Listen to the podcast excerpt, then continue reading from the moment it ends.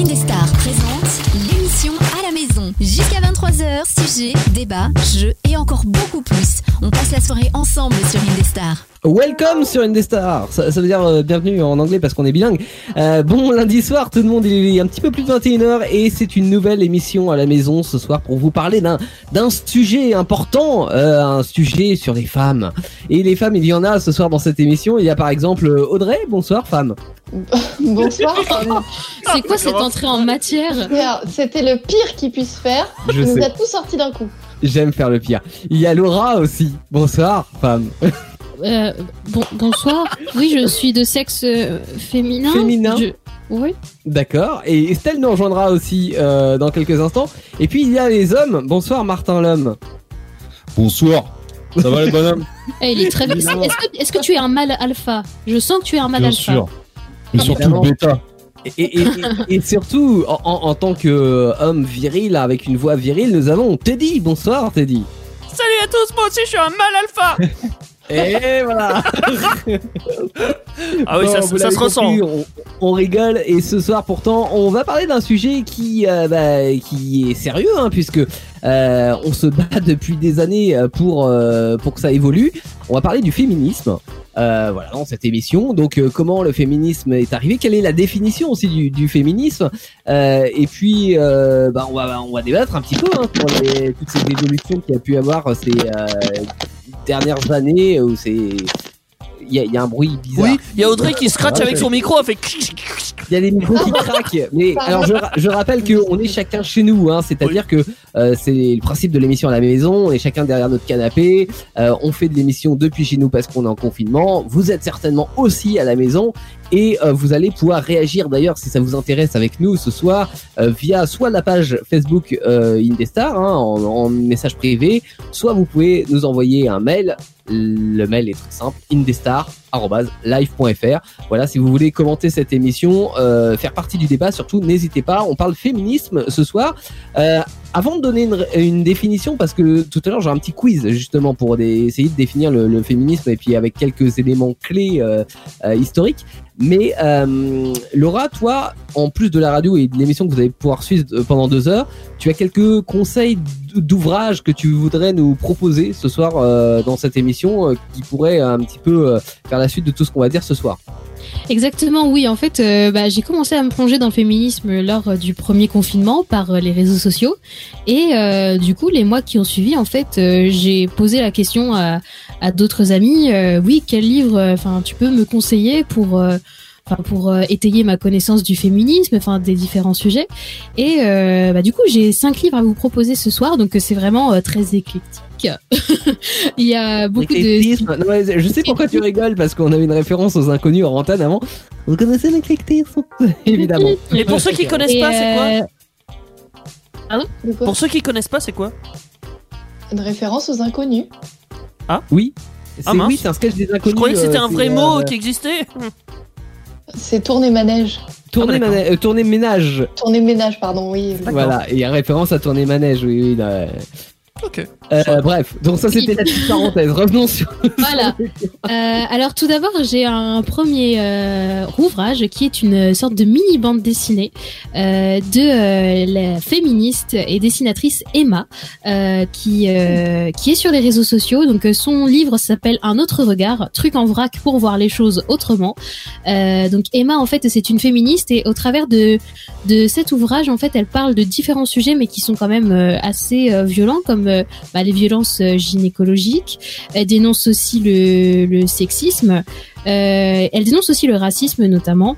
Et en fait, c'est un peu ouais un, un premier ouvrage dans lequel on peut se plonger pour se rendre compte en fait des inégalités entre les hommes et les femmes, aussi entre les différentes ethnicités. Et c'est très très intéressant. Il y a notamment aussi une partie sur euh, les congés parentaux, les différences Mhm. hommes-femmes. Donc encore une fois des inégalités. Donc si vous avez envie de vous plonger de manière euh, assez euh, ludique dans le féminisme, je vous conseille de lire euh, un des ouvrages de Emma parce que euh, j'ai euh, le livre Un autre regard, mais elle en a sorti un autre entre temps. Donc euh, voilà, dans l'édition, dans les éditions J'ai lu, Un autre regard d'Emma. Ça me fait Voilà. penser, euh, Laura, qu'on n'a pas forcément axé ce soir euh, l'émission sur la parentalité, mais euh, on aurait à en dire euh, effectivement la, la façon, euh, l'éducation, euh, la parentalité, comment c'est vu et, euh, Et comment c'est vécu. Très différent en fait. Oui, c'est ça. Enfin, c'est c'est ce qu'elle dénonce notamment dans dans ce bouquin. Enfin, quand on parle des congés parents parentaux, euh, bah en fait, euh, elle explique dans le dans la bande dessinée que bah il y en a, euh, il y a des femmes qui reviennent de congé maternité et on leur dit bah tu t'es bien reposé quand même, tu peux retourner au travail. Juste Bien 28 sûr, un d'accouchement, mais sinon tout va bien. c'est ça, mais enfin on s'est extrêmement bien reposé avec un nourrisson. c'est Ouais. pas du tout. Que les hommes soient éloignés de ce congé parental, même si là ça a évolué avec 7 jours obligatoires MDR, MDR. Mais bon, euh, la loi a évolué en incluant plus les hommes dans ce congé parentaux. Oui, c'est ça. Mais c'est- un peu des, des petits pas, petits pas, alors que dans d'autres pays, notamment euh, au Canada, enfin j'ai une amie euh, qui qui est originaire du Canada et euh, qui m'a dit que en fait entre les hommes et les femmes, en fait il n'y avait pas de différence. En gros, il y avait pour les hommes et femmes un couple, il y a 18 mois euh, de congé euh, parentalité et après c'est à l'homme et à la femme de décider combien ils veulent. Donc en fait on peut être sur une égalité totale en Mhm. disant bon bah chacun 9 mois. Ouais. Donc euh, l'homme prendra 9 mois, la femme aussi 9 mois. Ou sinon, bah, s'il y en a un qui veut reprendre le boulot plus tôt, bah, il y en a un qui fera 8 mois et l'autre 10 mois. Enfin, mais ça fait un total de 18 mois qui est répartissable comme on le souhaite en fait. Et je trouve cette idée vraiment géniale. Enfin, au moins Euh, ça laisse le choix. Ouais. Ah. Et euh, et en fait, oui, le- on pa- parlait de l'homme euh, face à face à ça. C'est vrai que pendant longtemps, même si on a une avancée en ce moment, mais c'est pas encore c'est pas encore équilibré. euh, Au-delà du fait de d'aller à l'hôpital et d'accoucher, hein, qui est euh, qui est de toute façon quelque chose qui est plus dur pour la femme. Quoique l'homme subit psychologiquement le, le truc. Mais euh, J'avoue que c'est un peu dur quand même. Oui, bah, Non. toi, toi qui- non, non, mais Moins toi dur vécu, que- intéressant. Oui, mais même, euh, alors, je, je- je peux vous parler, on pourrait en parler des heures, mais je, je vais faire court.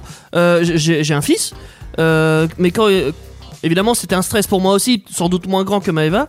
euh, qui, était, qui est ma copine, Euh, mais Mhm. quand elle a accouché, euh, ils ont dû faire une césarienne d'urgence, ce qui n'était pas prévu, et ça s'est passé tellement vite. Moi, j'ai rien vu, je savais même pas ce qu'ils foutaient. Ils l'ont emmené dans une autre salle, ils m'ont rien dit, Ouais. ils m'ont laissé en plan comme ça. Je, enfin, c'était pas que c'était un bad trip, mais ouais, quand même, c'était violent. C'est vrai Ouais, que ça, l'accompagnement, euh, l'accompagnement des parents dans, un, Bah dans ouais. les salles d'accouchement, c'est très compliqué. Et aussi. je reviens aussi sur les congés paternité. C'est- je- pas une semaine, c'est deux semaines, euh, deux semaines que tu peux poser dans les trois mois qui suivent la naissance. Parce qu'en plus, t'es pas obligé de les prendre tout de suite. Tu peux les prendre n'importe quand. C'est glissant sur les Mhm. trois mois. Euh, C'est un peu con, hein, j'avoue, mais tu, tu les prends n'importe quand pendant les trois mois qui suivent la naissance. Pourquoi Oui, je mais sais maintenant, il y a une loi qui est passée qui rend une semaine sur les deux obligatoire. Je- sans doute. Genre, parce je sais pas. qu'avant, quand tu voulais pas poser tes 15 jours, tu les posais pas et, et tant pis. Là, plus. t'es obligé de poser D'accord. 7 jours au moins. D'accord. Et dès le début ou genre à la Quand fin des tu trois veux. mois? Non, D'accord. Bah, ça aussi, je trouve ça un peu con quand tu veux. Enfin, je- Mais peu importe. Bah oui et non parce qu'en fait, euh, enfin ton euh, ton enfant sort de la maternité, c'est une chose, mais tu vois après, euh, enfin s'occuper de, de ton enfant, la femme peut avoir aussi, euh, même si euh, elle, elle va prendre euh, vraisemblablement son congé maternité à la suite, mais euh, tu vois, il peut y Ouais, avoir mais pourquoi deux semaines Comme elle l'a que dit euh, Laura, Hein deux semaines, euh, personnellement, je trouve ça ridicule. Ça, ça- ça- C'est très peu. ça sert hein. à rien. Combien le congé maternité en France? Bah, je sais pas, tu peux prendre un an, voire. Non, c'est même plus. Ça dépend des Ouais, ça- ça entreprises, dépend. mais je crois que c'est 3 mois ou 6 mois. Oh non, non, non, il y en a, ils peuvent aller plus loin. Non, ça peut aller plus Mhm. loin, mais c'est. co- Comment dire C'est- ridicule deux semaines euh, quand. À quoi ça sert de prendre deux semaines? Deux semaines, c'est c'est des vacances en fait, c'est pas. C'est pas un congé Ah, paternité. congé- Ça, ça le- permet le d'installer un petit peu le bébé à la maison aussi, tu vois. c'est, Bah ouais, mais en euh, deux semaines, tu fais pas grand chose. Enfin. Non, mais tu fais pas grand chose. Mais c'est, euh, je, je trouve qu'on va quand même dans le bon sens euh, par rapport à ça, parce que oui, effectivement, avant pour les hommes, c'était pas forcément obligatoire, et euh, et, et ça confortait, euh, en, en fait, ça excluait l'homme de sa position de père s'il le voulait. Euh, et ça confortait la femme dans sa position de, de mère qui prend soin de l'enfant parce que c'est son rôle quoi. Donc euh, les, les, les deux font que je trouve cette évolution plutôt sympa, même si oui c'est encore peu et, et qu'il n'y a pas forcément euh, une implication des, des parents, mais après ça c'est euh, chaque famille gère ça comme il veut. Hein. Dans tous les cas, Alors, en qu'ils fassent France, ce qu'ils font. juste pour euh, avoir les chiffres, en France, la durée minimum du congé maternité est fixée à 16 semaines. 6 Minimum. semaines avant la date présumée de l'accouchement et 10 semaines après Mmh. l'accouchement. Ah, c'est trois mois ça. Pour les femmes, pour les femmes salariées. Mhm. D'accord. Après, il y a plein d'autres lois qui s'établissent en fonction de privé, public, euh, Oui. combien t'as eu d'enfants, tout ça, tout ça. Je peux voir plus ou moins grand après. D'accord. Mm, mm. Bah vivement que les trucs du Canada arrivent par chez nous. c'est ça. Qu'il y a un petit vent d'ouest là qui vient Ouais. jusqu'à nous. Non mais c'est Euh, vrai, bah, on peut aller dans ce sens-là, c'est cool. Bon ça c'était euh, la- l'aparté sur le, la parentalité, mais c'est vrai qu'on va pas forcément en reparler après, donc euh, on, on s'est Oui. permis ça, donc ça c'était le premier ouvrage Laura. Voilà, euh, je- le deuxième ouvrage, j'en ai déjà parlé lors d'une précédente émission, mais je vais vous en reparler brièvement euh, là pour ceux qui, pour les auditeurs qui nous auraient pas écouté, c'était lors de l'émission Pirate. J'avais raconté euh, l'histoire de deux femmes pirates extraordinaires et euh, on le retrouve dans ce livre, ce livre qui s'appelle V comme Virago. Voilà, de Aude Goni Goubert et de Adrien Rebaudot. Donc il y a aussi une chaîne YouTube qui s'appelle Virago. Donc en fait, on peut découvrir euh, le livre ou la chaîne YouTube. Mais dans ce livre, il y a beaucoup plus euh, d'éléments. En fait, euh, il y a plus de 70 portraits euh, de femmes qui ont marqué l'histoire et qui pourtant n'ont pas marqué les esprits. Donc en fait, euh, la plupart du temps, ce sont des hommes qui se sont réappropriés euh, leurs inventions ou leurs exploits et ou d'autres enfin voilà parce que les femmes c'était pas vraiment acceptable qu'elles réussissent finalement à une certaine époque donc en fait dans ce dans cet ouvrage on retrouve énormément de portraits de femmes donc en fait les- en plus les illustrations sont magnifiques. Vous pouvez pas le, le voir vu qu'on est en radio mais euh, enfin on a des femmes illustres. Il y a notamment des histoires comme euh, l'histoire de la sœur Emmanuelle. Euh, il y a l'histoire de Waris Diri qui euh, qui était contre euh, la mutilation euh, génitale, donc l'excision euh, chez les femmes. L'excision, euh, qui je le rappelle, est en fait euh, euh, on enlève euh, tout simplement une partie du clitoris et on recoue les lèvres des jeunes filles euh, sous couvert de tradition. Euh, voilà, et ça, il faut savoir aussi que euh, il y a de l'excision en Europe. C'est pas que euh, dans le tiers monde et tout ça. Il y a plus de 20 000 femmes euh, qui euh, qui sont excisées en Europe. Donc euh, c'est quand même un énorme chiffre encore une fois et c'est en augmentation. J'ai vu ça euh, il y a pas longtemps euh. Sur un site dédié. Donc euh, voilà. Donc ce livre-là, V comme Virago, en fait, c'est une page, euh, un portrait de femme euh, exceptionnelle et je pense que c'est quelque chose qu'on devrait faire tourner même aux enfants au final parce qu'on apprend à l'école les grands hommes illustres, Mm. mais il y a beaucoup de femmes illustres notamment. Voilà. C'était pour euh, V comme Virago. Je connaissais V Euh. pour Vendetta, moi mais ça n'a rien à voir. Non, non, pas du tout. V comme Virago. Euh, Virago qui était un terme euh, à l'époque euh, de Ovide au 1er siècle avant Jésus-Christ qui signifiait femme guerrière forte et courageuse héroïne, donc quelque chose de très mélioratif. Mais euh, ça a tourné un peu au vinaigre euh, au 19e siècle car euh, le Larousse, euh, fameux dictionnaire, disait que c'était un terme péjoratif, Ah. une femme d'allure masculine, autoritaire et criarde. Voilà, donc euh, donc quoi, les visions des choses changent au fur et à mesure des, des siècles et on, là on veut par qui a remettre été fait la définition du Laros quoi. bah, des hommes, Hein, n'est-ce pas c'est ça. Quelle surprise. Alors, Euh, euh, juste, pour te, juste pour ajouter un petit truc pour euh, l'excision, si ça intéresse certaines personnes, il y a une excellente BD de Zidrou et Beuchot qui s'appelle Un tout petit bout d'aile et qui est aux éditions Le Lombard et donc qui parle de ce, ce phénomène de l'excision et des séquelles physiques et psychologiques que ça a sur les femmes qui le subissent. Mhm. D'accord, merci. Je prends, je note, je note. Euh, troisième livre, donc euh, c'est Manuel d'activisme féministe euh, de Clit Révolution, euh, écrit par euh, Sarah Constantin et Elvire Duvel-Charles. Euh, donc Clit Révolution, manuel d'activisme féministe. En fait, c'est c'est comme le nom l'indique, un manuel pour euh, devenir militante. Et euh, il y a de très bons conseils pratico-pratiques. En fait, enfin, on peut autant militer sur les réseaux sociaux. Ils indiquent comment faire, comment bien partager les publications. Euh, notamment, on peut faire des actions même à partir du collège-lycée, essayer de sensibiliser euh, les élèves autour de soi, les professeurs, euh, le cadre enseignant. Euh, aussi, il y a des tutos sur euh, le collage féministe. Alors, je sais pas si vous avez déjà, vu ça euh, en ville, mais euh, il y a certains groupes qui le font sous couvert d'anonymat parce que ça peut être répréhensible, qui collent en fait des slogans sur des murs publics et pour dénoncer justement des des féminicides, des violences conjugales et tout ça. Donc c'est vraiment un, guide très complet qui se lit facilement et qui donne envie de, de s'activer, tout simplement. Très bien. Ben, très bon conseil, euh, Laura. T'en- avais d'autres aussi à nous proposer? Oui, euh, j'avais un, livre de Mona Chollet et je te devance tout de suite Yann parce que tu as fait la blague tout à l'heure en antenne. Elle ne vient pas de Cholet, voilà. Non, mais Yann n'est pas présent ce, ce soir dans cette émission. Oui. va bien. Ça, ça Ah oui, pardon, oui. Oui, oui, je, je confondais avec euh, mon copain qui s'appelle Yann aussi. Bah voilà, c'est pour ça c'est ton un- copain qui a fait une blague en antenne. Voilà. Chète ton copain. Euh, non, c'est toi Théo, j'ai juste confondu les prénoms. Ah mince, c'est tu es démasqué. Tu es démasqué au bûcher, au bûcher. Mmh, et justement, très bonne, très bonne transition parce que Mona Chollet, euh, son livre s'intitule Sorcière, la puissance invaincue des femmes.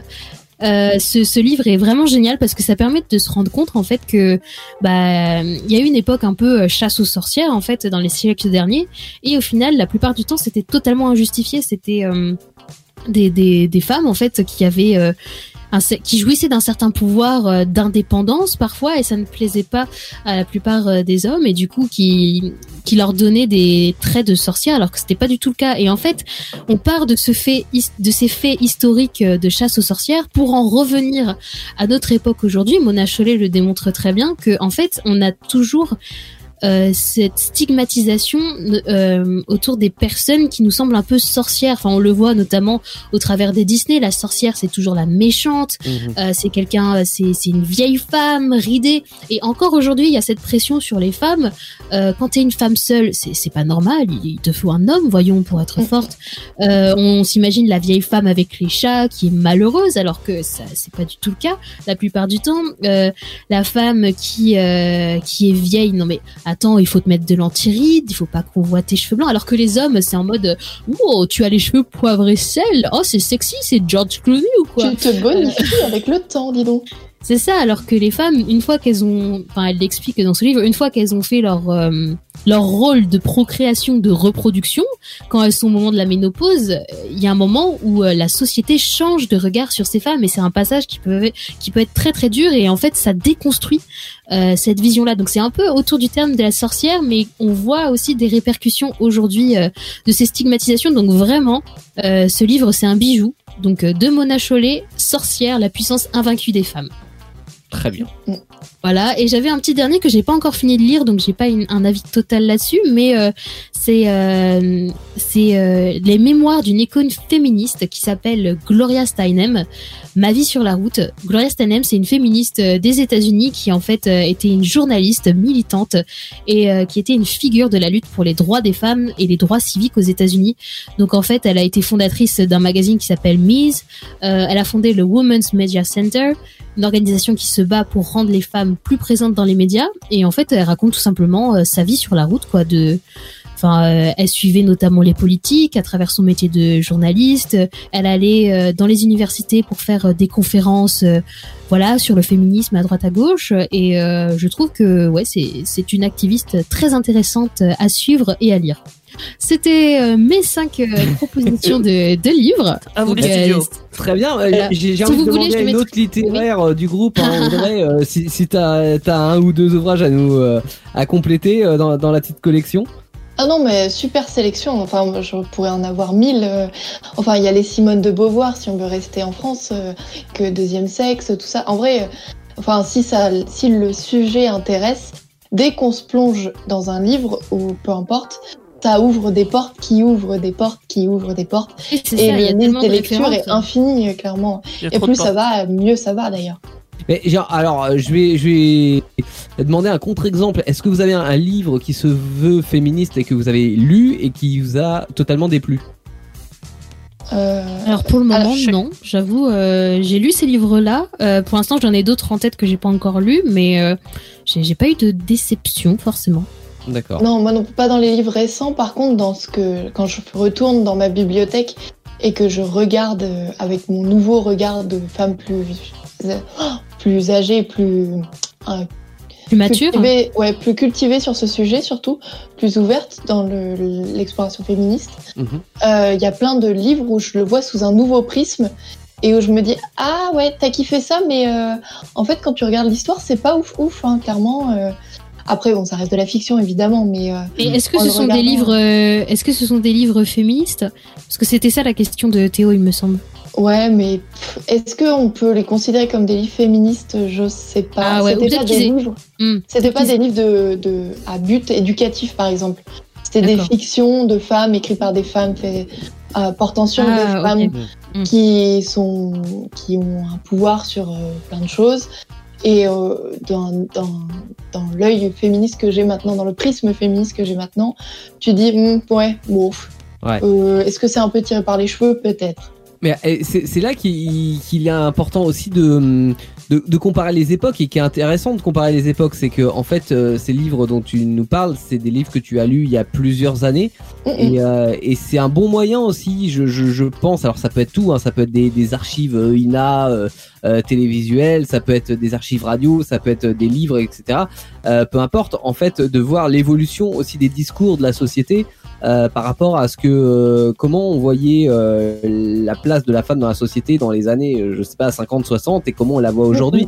Et on se rend compte qu'il y a certains discours euh, qui seraient inentendables aujourd'hui, et tant mieux. Hein.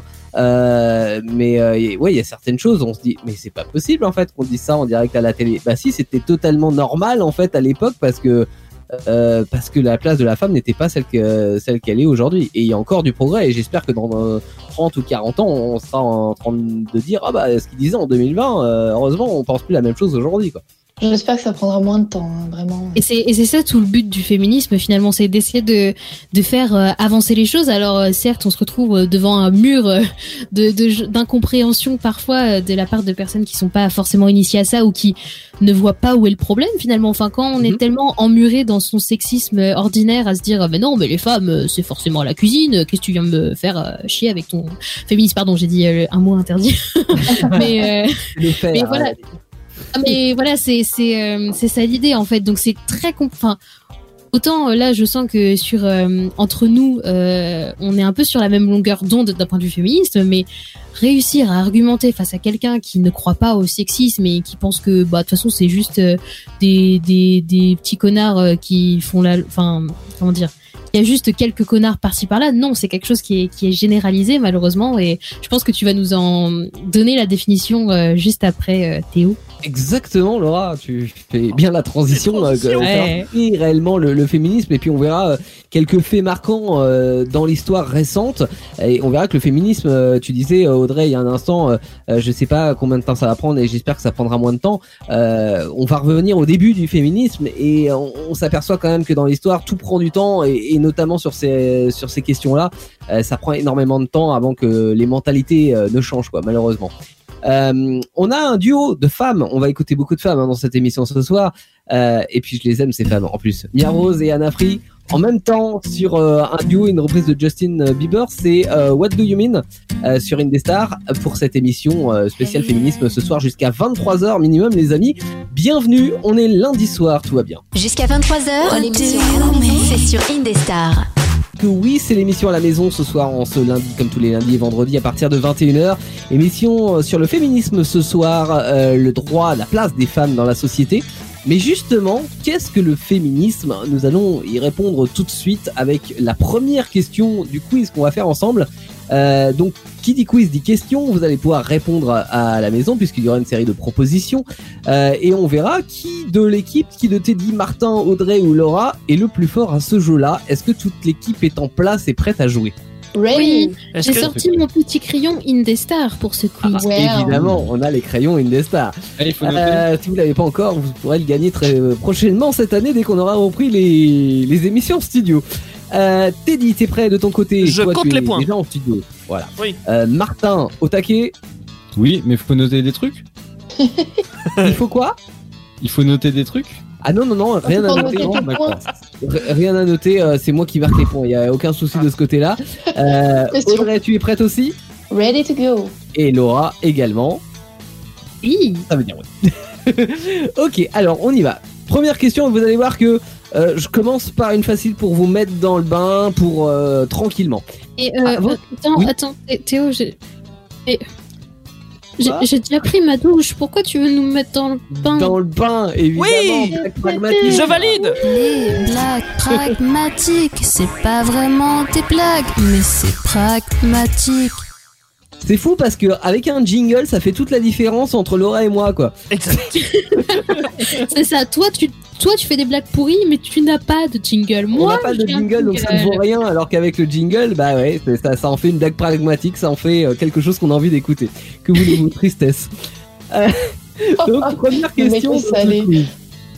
Euh, Qu'est-ce que pour vous le féminisme Est-ce que c'est un mouvement militant pour que les droits des femmes soient les mêmes que ceux des hommes Est-ce que c'est un mouvement militant pour que les droits des femmes soient supérieurs à ceux des hommes Ou est-ce que c'est un mouvement militant pour que les droits des femmes soient inférieurs à ceux des hommes Une très bonne cause. Moi, je pense que c'est là, c'est direct. hein. Je pense Oh, que, euh, on a trop de droits. On a trop de droits en tant que femme. Oh, a- Euh, moi, j'en ai, moi, j'en ai assez euh, qu'on me dise euh, non, t'inquiète, chérie, c'est moi qui fais le repassage. Mais non, c'est moi qui fais le repassage, ok? Laissez-moi être une femme, ok? Laissez-moi être la parfaite ménagère. Bon alors Teddy, A, B ou C? Euh, ah, c'est dur. hein. Je vais dire. Oui. euh, attends. Je les ai oubliés. Alors non, c'est là. hein. temps peut-être pour la première question. C'est c'est laquelle où que euh, les femmes euh, sont égales à l'homme? C'est c'est elle que Ah, je veux choisir. Ah, Ah bah c'est là alors. d'accord, très bien. Martin, Moi aussi, je vais prendre un risque, je vais dire la A. ok. Audrey, Tout pareil. ok. Et Laura, Je suis pas très convaincue, mais je pense que c'est la A. effectivement, c'est la 1. Euh, et euh, c'est important d'appuyer dessus, alors même si c'était facile et c'était l'introduction, hein, mais le féminisme, c'est un mouvement militant pour que les droits des femmes soient exactement les mêmes que ceux des hommes. Voilà. Ce pourquoi on se bat. Et on se bat parce que bah, c'est pas forcément le cas. c'est pour ça qu'on se bat pour ça. Deuxième question. En quel siècle le féminisme prend racine? À quel moment ça a commencé? Est-ce que c'était au 15e siècle? Au 17e siècle Ou au 18e siècle Là, ça se corse un petit peu. hein. Et on va demander l'avis de Martin. Euh, C'était 15e siècle le premier? Oui, tout à fait. Eh ben, je vais dire le premier. D'accord. Je vais demander à Laura. Bah, je pense que c'est apparu plus tôt qu'on ne le pense, donc euh, Bah je oui, vais dire réponse A. Le 15e siècle également. Audrey, tu dirais quoi? Hum, T'as dit le 17e ou le 19e, c'est ça? 18e. euh, 18e, euh, ouais, je dirais 18e. D'accord. Et Teddy, tu dirais quoi? Bah merde, ils sont pas d'accord. Bah 17 alors. 17 Ouais, la réponse du milieu, ces fois c'est bien.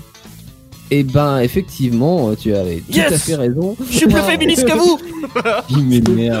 C'est exactement ce qu'il fallait répondre, Oui, Teddy, puisque d'accord. c'était bien le 17e siècle, plutôt la deuxième partie du 17e siècle, euh, avec notamment les écrits d'Alexandre Dumas fils et puis d'Hubertine euh, Auclair. Voilà, donc c'était les premiers écrits euh, pour euh, pour essayer de, euh, bah, de valoriser le droit euh, des femmes. Euh, après, euh, il a fallu attendre quand même le début, enfin fin 19e, début du 20e siècle pour voir vraiment des vraies Mmh. revendications. Alors d'abord sur le droit à l'éducation, euh, le droit de vote qui sera finalement accordé en 1944, hein, donc euh, c'est du travail de longue haleine. Hein. Euh, et puis aussi sur les conditions de travail à l'époque. Et puis après il y a eu un deuxième mouvement euh, dans les années 70 avec Mhm. l'iné- l'inégalité des, des lois et, sur la culture. Et une troisième vague, on va dire, depuis le milieu des années 80, euh, qui fait suite à la deuxième et surtout qui tente de remédier aux échecs de la deuxième vague, quoi, on va dire. Ouais, je pense que je me suis méprise sur la question parce qu'en fait, euh, du coup, je pensais pas le féminisme en tant que mouvement, mais en tant qu'état de pensée. Et en fait, Ouais, c'est quelque chose qui est arrivé quand même plus tôt. Enfin, je l'ai lu dans le livre V comme Virago. Euh, Il y avait certaines femmes, même des siècles Oui, avant, Olympe de Gouges. Voilà, Oui. qui avaient euh, cette pensée féministe, mais pour autant, c'était pas encore un mouvement. Et c'était là le, la subtilité, je pense. Exactement. Oui, ça, ça existe forcément depuis toujours.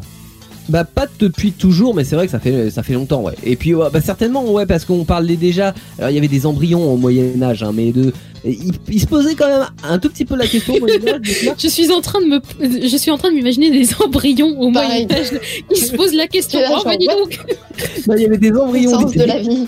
des embryons. Euh, des je gens suis qui un peu disaient, trop pragmatique Est-ce pour que toi en c'est fait. normal Oui, c'est ça. Est-ce que c'est normal que la femme soit considérée comme elle est considérée euh, à notre époque? Tu vois, ils sont quand même posé la question. Ils sont pas allés plus loin, mais ils sont posé la question pour certains d'entre eux. Voilà. Euh, alors, troisième question. Connaissez-vous des figures du féminisme? Alors, trois propositions. Ah. Oui, Jean-Paul Sartre. Oui, Linda Dindestar. Ou oui, Olympe de Gouges. À votre avis?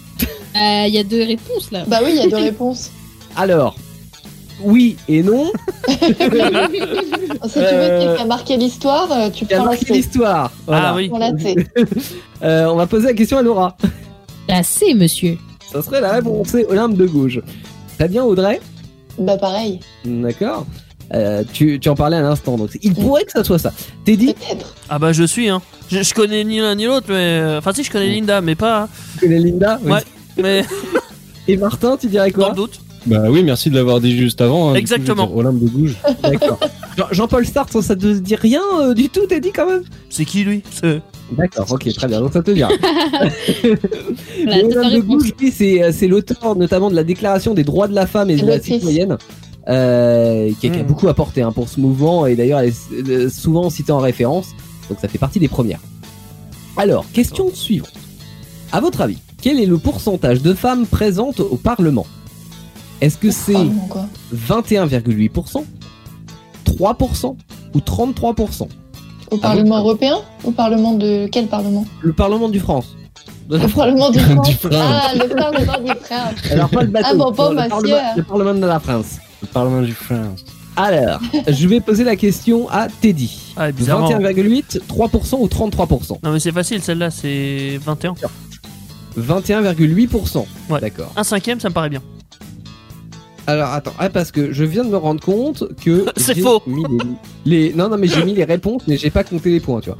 Ah, Euh, bah, bravo. Oh. Bravo. De toute façon, j'avais tout bon depuis le début, moi. Non non seul euh, seul Teddy a tout bon pour le moment. Ouais. Euh, Ah bah oui. euh, faut le savoir. Donc tu me dis 21,8%. Ouais. Très bien. Ensuite euh, Martin. Je vais dire 21 aussi. Hmm. D'accord. Euh, Les Audrey statistiques. Vous pouvez répéter la question, s'il vous plaît? J'ai pas entendu les propositions, en fait. 3%, 21,8% ou 33% Euh, genre là, maintenant, à, à l'heure de à 2020 l'heure actuelle. À Ouais. J'espère que c'est le plus quand même. Le 33% Ouais, j'espère. Je mets ça parce que j'espère. Jamais, ouais. J'espère de tout mon cœur. Bah, en vrai, avec la Macronie, euh, il y a eu un truc, une vague euh, vachement plus paritaire euh, qui s'est installée. Donc j'espère de tout mon cœur. Laura? Eh bien, plus 8 parce que c'est des chiffres précis et j'aime bien être pragmatique. C'est vrai que t'aimes beaucoup les chiffres virgules. Oui. Malheureusement, il ne fallait pas mettre de virgule dans cette réponse. Oh non. Puisque je vais faire plaisir à Audrey et à Ah. c'est 33%. Alors on est encore loin de la parité, mais cela dit, ça a augmenté effectivement bien euh, ces dernières années. Parce que si on remonte à 98, hein, qui est pas si long, euh, enfin qui est pas si loin, on était encore qu'à 6% de femmes au Parlement. Waouh. De 6% en 98, on est passé à 33% en 2020. Alléluia. euh, une bonne chose. Voilà. Euh, on passe à la question suivante. Quel était le nom de la première bachelière? Est-ce qu'elle s'appelait Aline Paul? Est-ce qu'elle s'appelait Julie Victoire Daubier ou Georges Sand? Oh, ça serait Ça serait, ça serait. rigolo. Mais Alors euh, Georges Sand, t'es dit pour ton information, ce n'est pas que le nom d'une école. Hein. Je connaissais pas ce nom d'école. Mais je vais dire. Georges Sand parce que je crois que j'ai lu un truc dessus. Mais je sais pas quoi. euh, elle a ça, me paraît bien. choses, Georges Georges Sand. Était une femme, hein, faut le savoir. aussi. C'est Oui. une autrice. hein. Mais justement, elle se faisait pas passer pour un mec D'où le prénom Georges. en fait. Ouais. Ça. Mais il y a pas de S, hein, Georges, faut préciser. Alors, Aline Paul, Julie Victoire Daubier ou Georges Sand, quel était le nom de la première bachelière à ton avis, Laura? C'est compliqué parce qu'il y a deux choses pragmatiques. Euh, Je prépare le jingle. Ah, en- Non, non, Merde. ça sert à rien pour ça. Non, mais parce que dans la baie, genre, il y a, il y a le nom Victoire. Et c'est vrai Ouais. que ce serait marrant que ce soit la première Victoire, femme et qu'en c'est plus. La première voilà. femme bachelière, oui. Mais, le, mais d'un côté, genre, le premier nom, il est tellement basique. Je me dis, est-ce que c'est pas toi qui a fait genre, ouais, je vais mettre un nom très basique et à côté un nom pas du tout basique? Euh. Donc, euh, je, je vais pencher pour euh, euh, le le basique. Voilà. Donc Aline Paul, alors. Voilà. D'accord. Euh, je vais demander à Martin. Moi, je veux dire euh, victoire. Victoire pour Martin. Il a Audrey, déjà gagné Allez, moi, c'est victoire, les gars. Pareil, je suis Martin. pareil, d'accord. Et t'es dit tu... Je balassé Georges Sand, ça me paraît bien moi. Euh, quoi Et Toi, moi, ce serait Georges Sand. J'ai- Attends, j'ai Eh peut-être ben, fait une oui. connerie. Hein. Victoire pour. Martin et Audrey, hein, Merde. puisque c'était effectivement Julie Victoire Daubier, ça m'a fait Ah. marrer effectivement en regardant le nom. Euh, c'était une institutrice de 37 ans qui a obtenu euh, le bac en 1861, donc euh, ça fait un peu longtemps, mais elle a quand même dû vachement se battre, hein, vous vous en doutez bien, pour pouvoir se présenter au bac, parce que bien évidemment c'était réservé aux hommes. Voilà. Alors, Et c'est qui Georges fait- Sand du coup? À moins que c'était C'est inventé. une autrice. C'est Ah, un collège, c'est un collège. Bah. Mais, mais si nous qui vivons dans la région d'Amboise, en centre Val de Loire, c'est une école d'Amboise. C'est pour ça que je te mais il y faisais en a plein référence à des l'école. euh. Oui, mais il y en a plein, bien Je évidemment. connais parce même que, pas le nom de l'école. Le nom des écoles est en référence, euh, c'est comme le nom des rues en référence avec euh, des personnes célèbres, dont Georges Sand fait partie. Euh, alors, à votre avis, quelle est, a été la première femme française On a fait celle qui a eu son bac. Là, je vous demande quelle est la première femme française à se présenter à l'élection présidentielle. Oh, merde. si Ah, on dit rien. Est-ce que c'est Simone Veil? Est-ce que c'est Arlette Laguillet? Ou est-ce que c'est Marthe Richard? À votre avis, je vais pas demander à Audrey parce qu'apparemment elle a la réponse, donc je vais demander plutôt à Teddy. Oh, ce. ce- ouais. Oui. tu vois Injustice. Simone Veil? Non, Simone Veil, je suis sûr qu'elle s'est pas présentée. Je, je le sens pas. Tu vois Arlette Laguillet Bah, elle a un nom de politique. elle, euh. Travailleuse, travailleur, tu vois Et Ouais, tu bah, vois elle, alors. Richard Non, je connais pas, mais la deuxième. La deuxième, elle me semble bien être- vénère en politique. Pour toi, ça serait Arlette Laguillet. D'accord, Ouais. très bien. Là, on demande la première femme, hein, attention. Euh, Martin. Bah, je vais essayer Simone Veil. J'ose y croire. D'accord. Audrey. Euh, C'est Madame Laguillet en 74 Yes Travailleur, Ah oui, je travailleuse euh. Ah, Et Laura, bah tant pis. Et bah moi je suis Audrey. La la la la. D'accord. Eh bien, vous avez bien euh, fait de suivre Audrey. Effectivement, euh, 74 pour la première. Et Arlette Laguillet, euh, elle s'est présentée à chaque scrutin de 74 jusqu'en 2007. Hein, donc elle Ah était là, motivée, hein. travailleur, travailleur, et à, à fond, et elle gueulait tout le temps. Mais on l'aimait bien. voilà. Ça faisait le bed Euh. des élections, en fait. euh.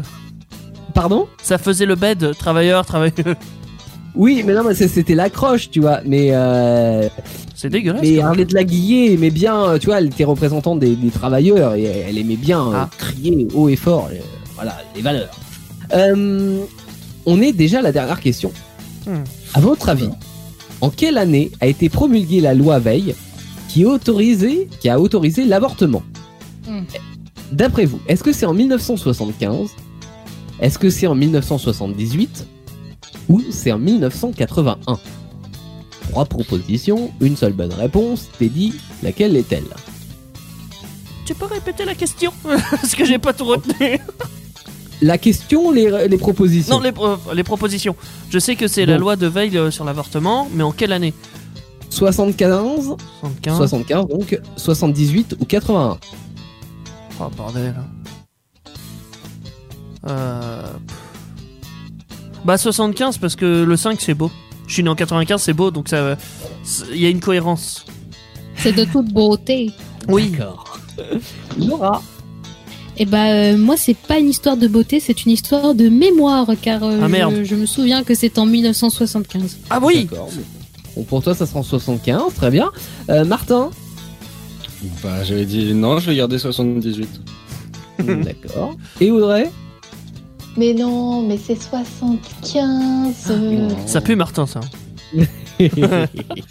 Alors, est-ce que la mémoire de, de Laura et l'affirmation euh, d'Audrey et euh, le fait que ça soit beau de Teddy, parce que euh, la Ça réponse compte A donc de 1975 soit la bonne réponse, eh bien oui, Ouais. Bah oui, elle a Ouais. même été promulguée le 17 janvier 75. exactement. Et euh, donc elle a dépénalisé l'avortement en France, mais au début, elle était mise en place de façon expérimentale sur euh, sur 5 ans.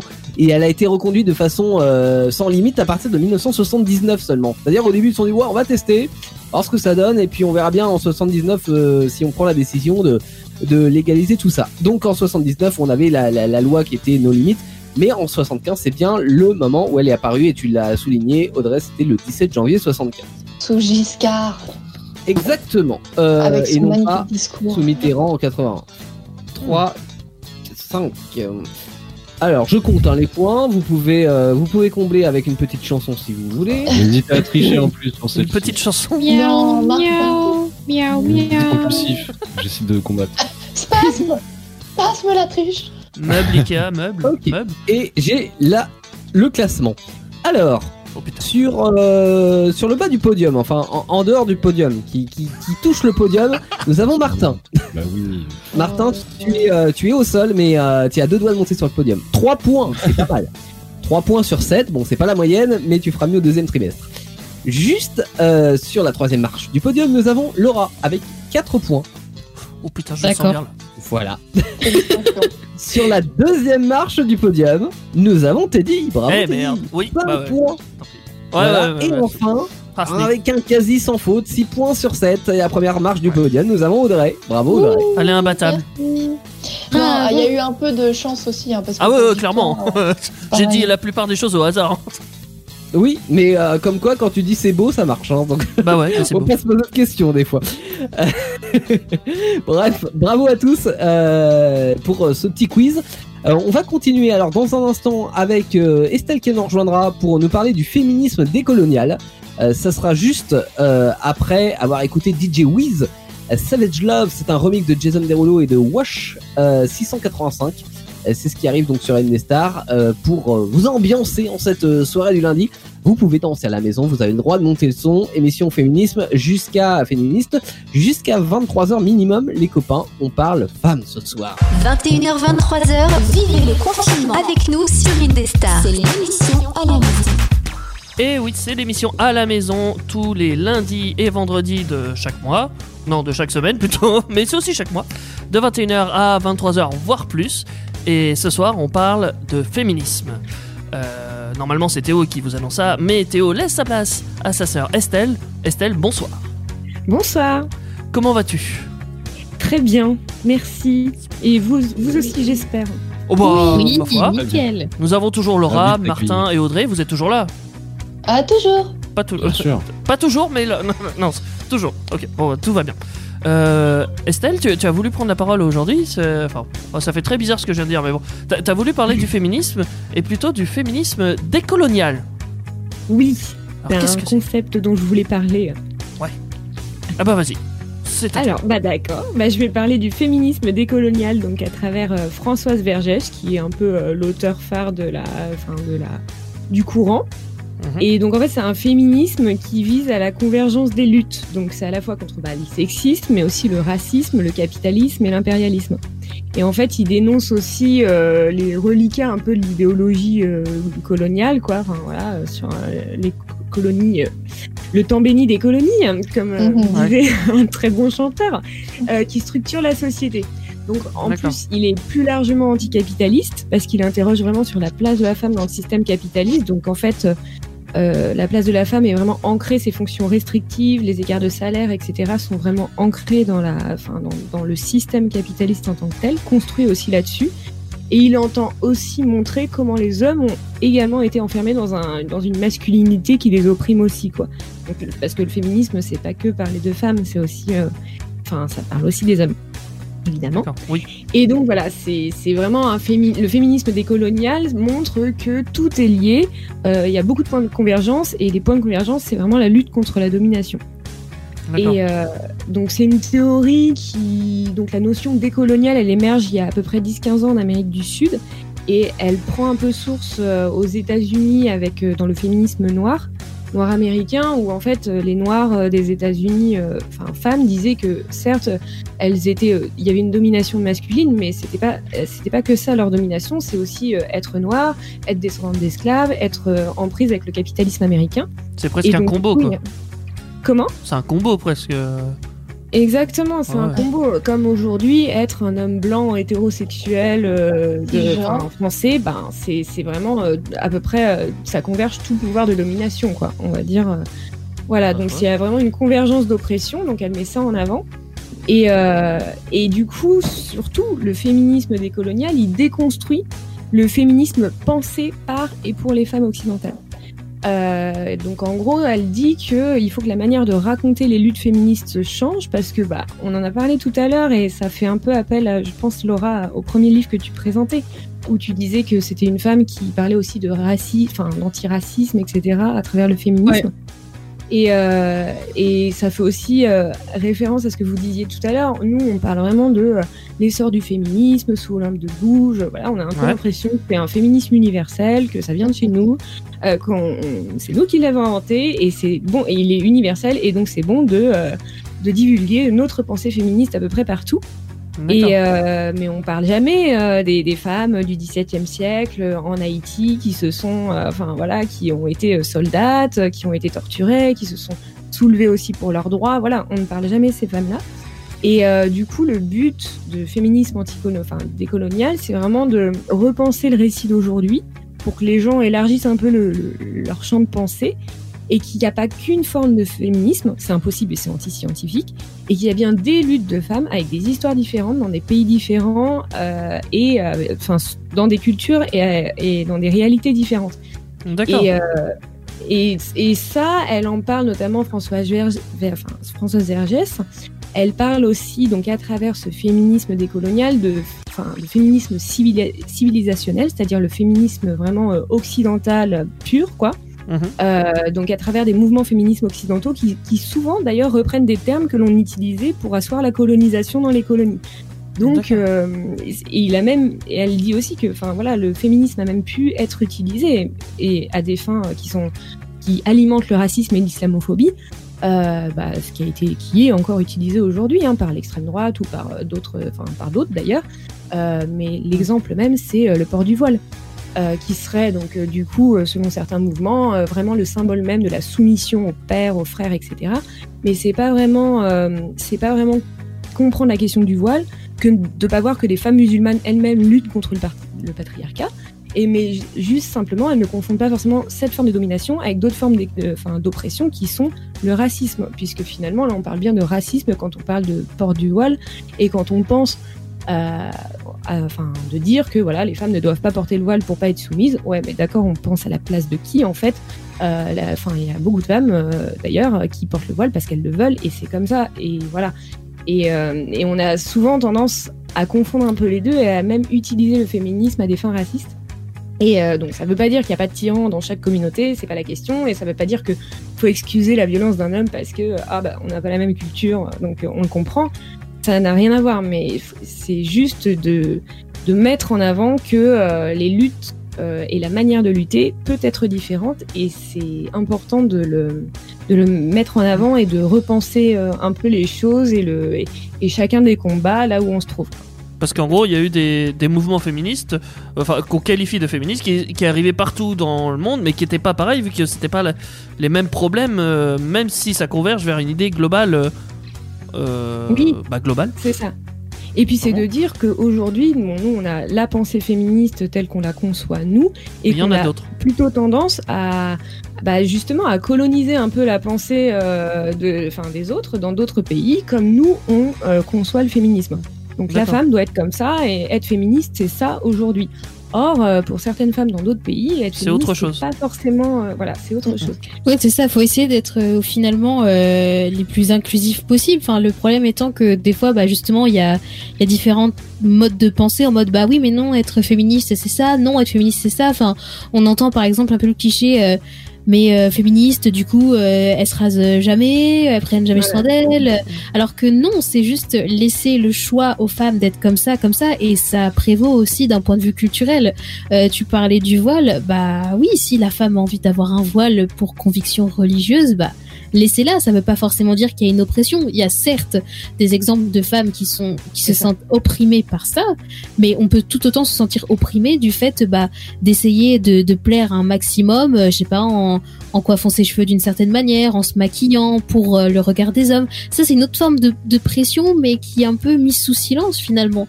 Euh, donc, oui, je te rejoins euh, totalement sur ce que tu dis.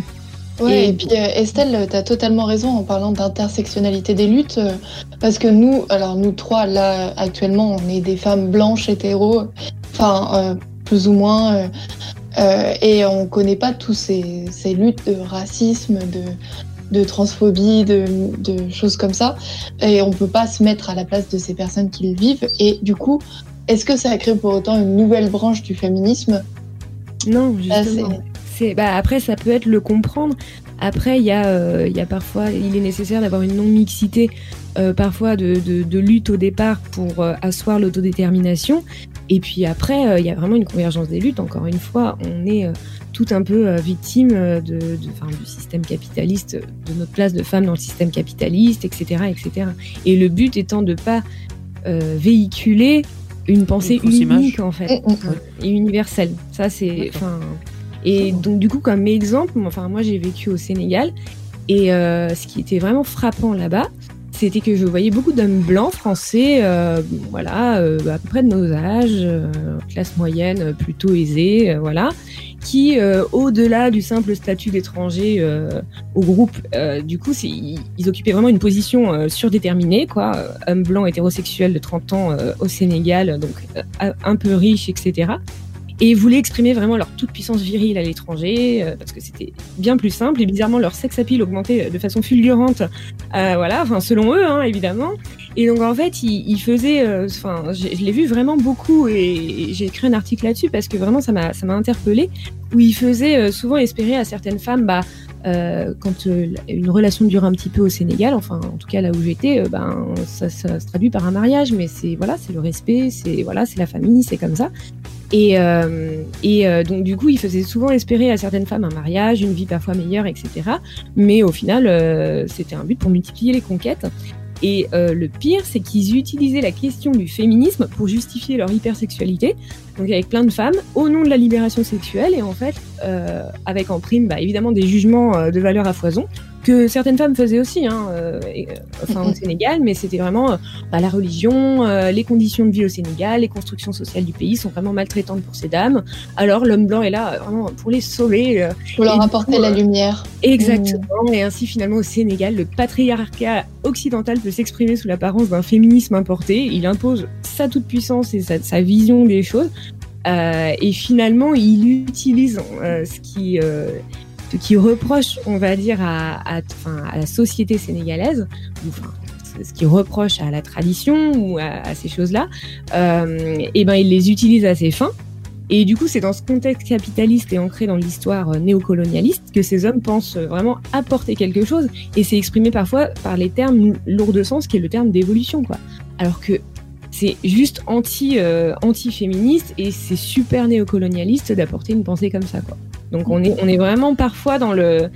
Et, et pour eux, c'était vraiment non, non, mais j'apporte la liberté sexuelle, c'est comme ça. Oui, mais la liberté sexuelle, c'est toi qui l'entends comme ça, et en tant qu'homme blanc en plus. Donc, enfin, c'est pas. euh, tu n'apportes pas forcément le féminisme, quoi. Justement, D'accord. tu apportes plutôt le patriarcat sous une autre forme. Mais bon, voilà. Il faut faire attention quand même à ce genre de, de comportement et essayer de les signaler d'une manière ou d'une autre. euh, Enfin, je sais pas en fait ce qu'on peut faire pour empêcher ça. Euh, à part soi-même déjà, mais euh, coup, ça serait logique. éduquer, c'est bien. Ouais, ouais, ouais, c'est pas mal, effectivement, mais j'avoue. Mais non, bah, il y a, ma- et malheureusement, en plus, c'est, c'est, ce qui est compliqué, c'est que euh, ces gens-là, c'était euh, justement des gens, euh, c'était pas des, des vieux soixantenaires de la vieille école, etc.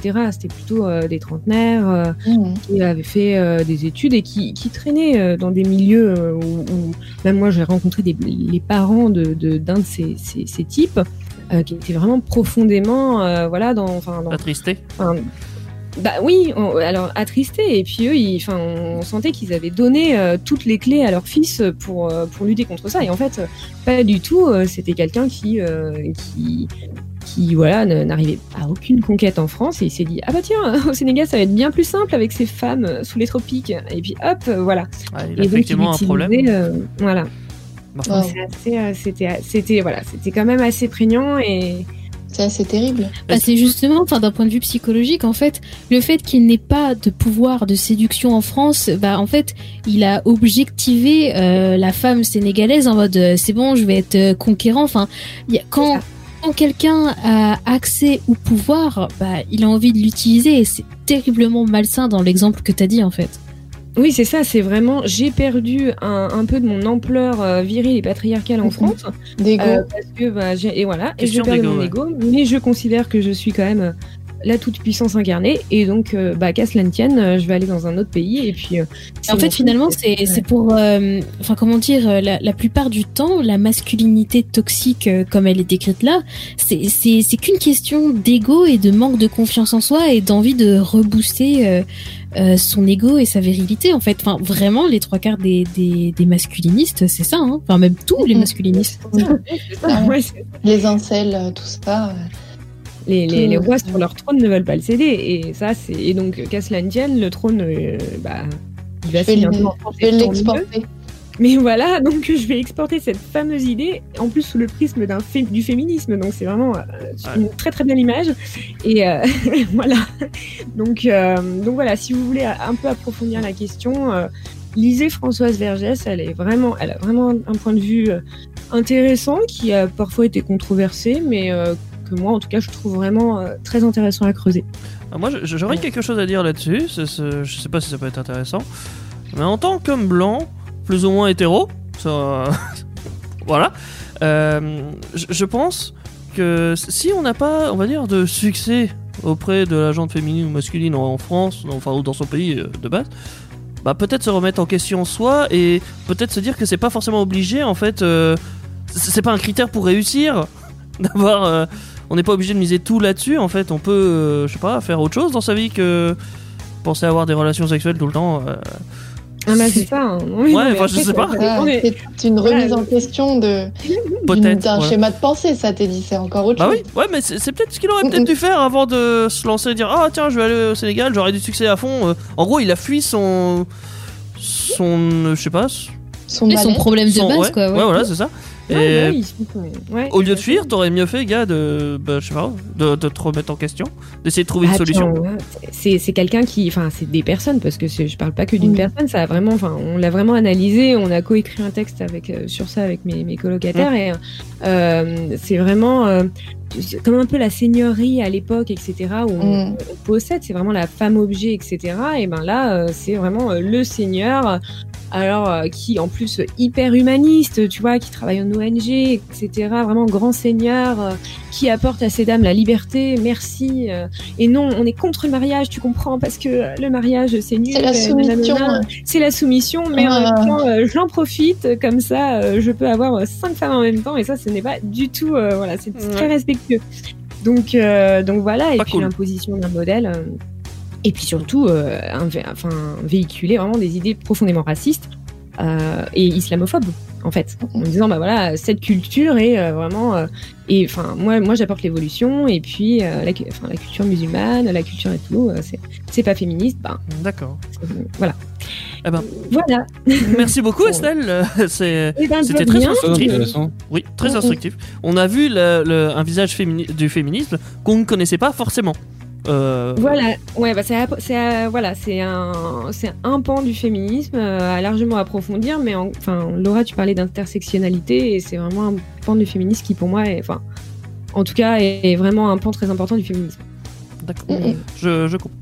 Euh, je pense qu'on va écouter une musique. euh, la reprise de Balance ton quoi. Donc ça c'est Angèle qui fait ça, qui est très engagée elle aussi comme artiste si je me trompe pas. Tout à fait. Euh, tout à fait. Et ben là c'est Eva Green qui le reprend euh, et on se retrouve euh, après cette musique. Dès 21h, c'est l'émission à la maison sur Indestar. Et on a la programmation qui va avec le féminisme ce soir sur Indestar jusqu'à minimum 23h. On en parle avec euh, bah, tous ceux qui font cette émission, c'est-à-dire Estelle il y a un instant, il y a Teddy aussi, Martin, Salut. Audrey et Laura. Euh, et Audrey, tu nous parles ce soir des femmes et les chansons parce que là on vient de l'écouter avec Mmh. Eva Guest et la reprise d'Angèle. hein. Angèle, un artiste engagé avec Balance ton quoi à l'instant, qui fait une référence à Balance ton porc dont tu parlais tout à l'heure. Et il y a d'autres femmes et il y a d'autres chansons qui vont, euh, qui vont rejoindre ce mouvement féministe. Exactement comme l'horrible chanson de Sardou que tu as essayé de nous faire au départ. Euh, dans tout, enfin, le chanteuse, c'est l'un des métiers qui a été le plus vite accepté pour les femmes, parce que les femmes chanteuses sont, ça a été valorisé, enfin valorisé oui et accepté, contrairement à d'autres, euh, genre il y a très peu de femmes bassistes ou euh, encore bassistes ça va, mais euh, batteuses par exemple dans des groupes, c'est plutôt des chanteuses guitaristes un peu et peu d'instruments à cordes, d'instruments à vent, tout ça. Mais bon, c'est pas le sujet de, de ce soir. Euh, ce que je vous propose, c'est de voir un peu, euh, en fonction des chansons au fil des années, euh, qu'est-ce qui s'est passé, comment les femmes voyaient les femmes, comment les hommes voyaient les femmes, qu'est-ce que tout ce petit bazar a généré.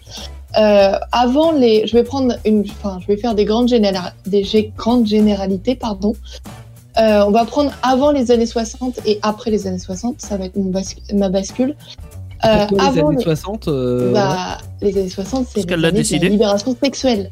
D'accord, très bien. Et euh, mais si tu me laissais finir, je te l'aurais dit. Ah non, mais pardon, pardon, pour moi. Non mais ta gueule quoi, non Les hommes n'ont pas leur mot à dire ce soir. Oh, Oh. Ça fait Oh là victime là. ça. Le ouin ouin, bonjour. Et euh, non mais il est salé parce que je l'ai explosé au, mille- au mille bornes, c'est pour ça. Il est, il est hyper tout. Audrey. Donc euh, voilà, bref, euh, donc repassons avant les années 60. euh, on a des chansons du style de celle de Miss Tinguette que nous allons écouter tout de suite, Teddy, s'il te Ma plaît. seule joie, mon seul passe. bonheur, c'est mon homme. J'ai donné tout ce que j'ai, mon amour. C'est Edith Piaf, non mon cœur Non. à mon Ça y ressemble. C'était le son qui. euh, Et Ah ouais. même la nuit, quand je rêve. tous pareil à l'époque. L'enregistrement. Ouais. Ce n'est pas qu'il est beau, qu'il est riche ni costaud, mais je l'aime. C'est idiot, il me fout des coups, il me prend mes sous. Je suis à bout, mais malgré tout, que voulez-vous? Et oui, que voulez-vous Ouais, euh, À l'époque, euh, on est en, donc en 38 quand Miss Tinguette sort sa chanson. Effectivement, on t'a dit ça ressemble à Edith Piaf parce que c'était une chanteuse avec l'accent parisien. Euh, Ah, et ça. donc oui, euh, elle prend des coups, il lui prend ses sous, mais que, les, que voulez-vous C'est son homme. Euh, car à l'époque, les femmes sont considérées encore comme mineures avant le mariage et même pendant le mariage. hein, de toute façon, elles sont mineures toute leur vie.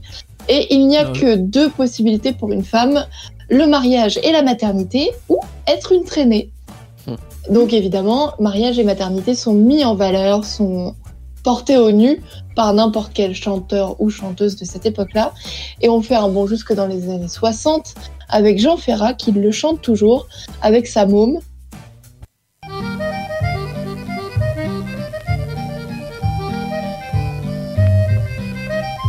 Ma môme, elle joue pas les starlettes, elle met pas des lunettes de soleil, elle pose pas pour les magazines, elle travaille en usine à Créteil. Et oui, sa môme, elle ne met pas de lunettes de soleil, elle n'est pas une starlette, puisque c'est une femme bien mariée, et donc qui restera bien sagement, euh, soit travailler à l'usine parce que là on est à la sortie de la guerre, soit évidemment faire la cuisine et élever les enfants. Oui, on a quand même l'idée de la femme qui travaille malgré tout là-dedans. hein. Alors on a l'idée la, la femme qui travaille parce que euh, on va C'est en les obligations de guerre. en 65, les femmes obtiennent le droit, les femmes mariées pardon, Mhm. ne sont plus mineures et obtiennent le droit de travailler et d'ouvrir un compte en banque sans l'autorisation de leur cher mari.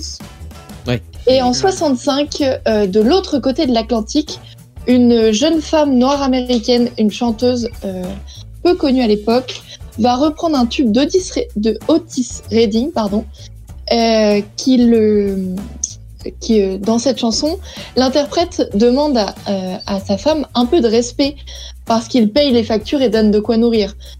Deux ans plus tard, donc la jeune chanteuse noire américaine modifie les paroles et renverse la vapeur.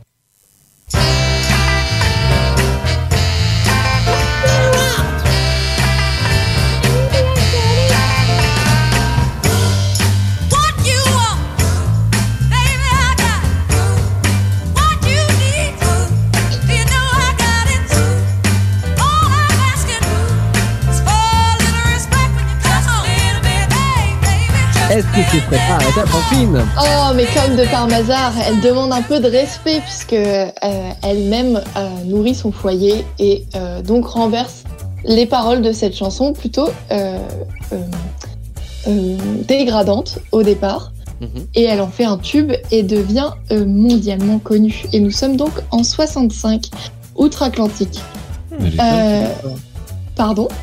Elle est dingue cette histoire de écriture de texte.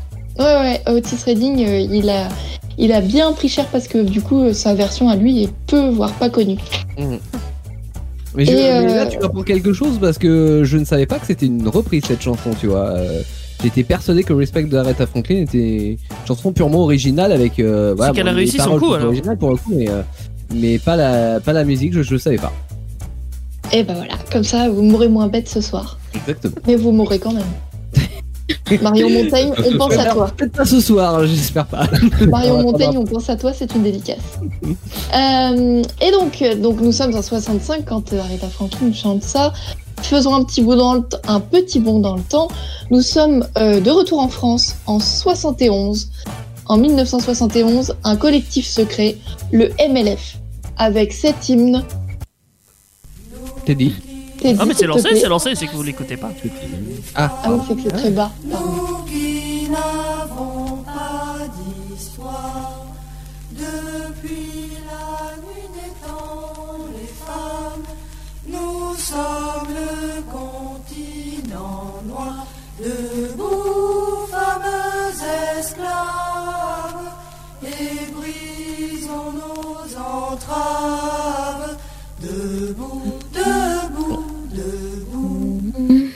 on dirait un chant religieux. Euh, bah, c'est un hymne, l'hymne de, du, du MLF, donc, qui est devenu le chant des partisanes, que vous pouvez entendre lors des manifs, hein, par exemple, euh, qui a été euh, euh, euh, créé lors d'un d'un rassemblement avant une, un- une manif d'ailleurs en, en mars 71. Et de l'autre côté de l'Atlantique, euh, en- dans les années 70, on est plus sur euh, euh, des idoles telles que Patti Smith ou euh, Joan Jett, euh, qui vont euh, révolutionner le rock et euh, le rock grunge. Janis Joplin aussi, par exemple. Nous avançons un tout petit peu. Nous avançons un tout petit peu. Nous sommes en 75. Ah, je pensais En qu'il allait y avoir un, un extrait de John Bah, j'aurais bien, de- j'aurais bien voulu, mais j'avais pas eu, j'ai pas eu le temps. Je suis désolée. D'accord. Nous avançons un tout petit peu. Nous sommes en 75 en France. Et qu'est-ce qu'il se passe en 75 Ah bah. La loi Veil, comme Ah on bah, en a parlé juste avant. La- le droit à l'avortement est obtenu pour les femmes. Le 17 janvier. Exactement, le 17 Bien janvier de l'année 75. Euh, le... Donc un grand bouleversement à l'échelle de la France, hein, parce que la- l'avortement, euh, ça a toujours été pratiqué, même quand c'était illégal, sauf que ça tuait plus de femmes. Euh, donc, le- les années 70 passent avec leur révolution, euh, mai 68 aussi, et nous, avons, euh, nous arrivons direct dans les années 80 avec ce brave Michel Sardou qui nous dit que être une femme des années 80, c'est être femme jusqu'au bout des seins euh, et réussir l'amalgame de l'autorité et du charme.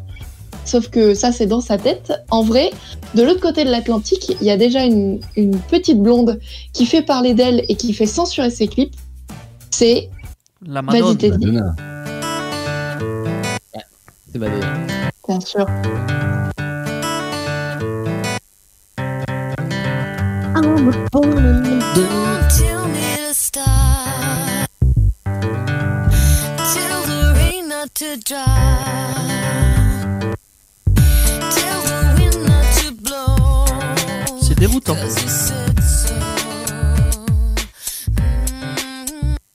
Qu'est-ce qui est déroutant, Mmh. Teddy Le, sa musique de fond, euh, c- c- ça n'a rien à voir, hein, je, je, mais comment dire, ça fait.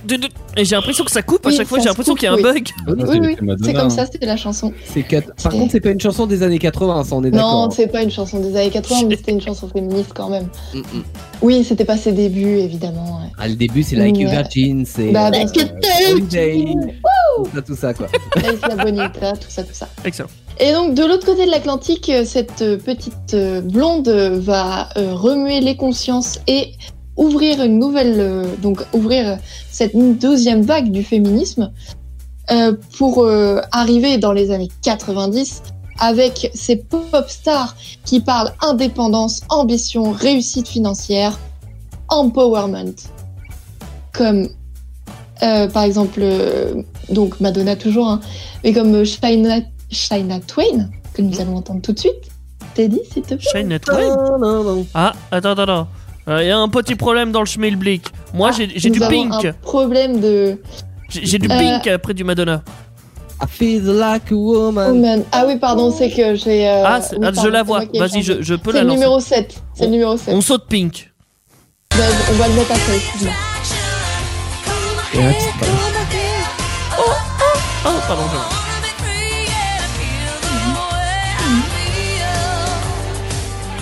Ah, I Feel like a woman.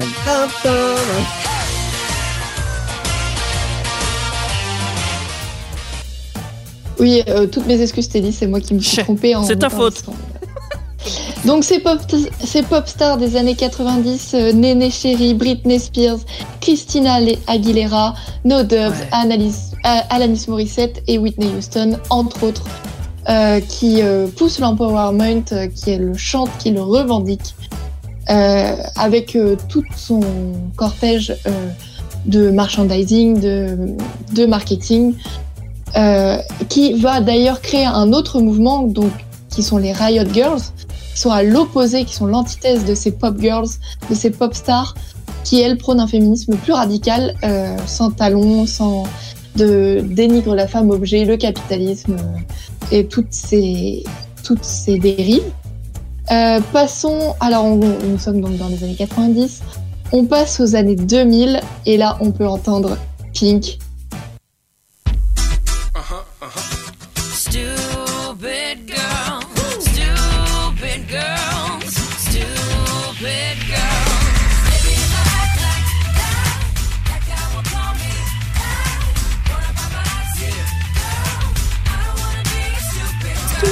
Girl.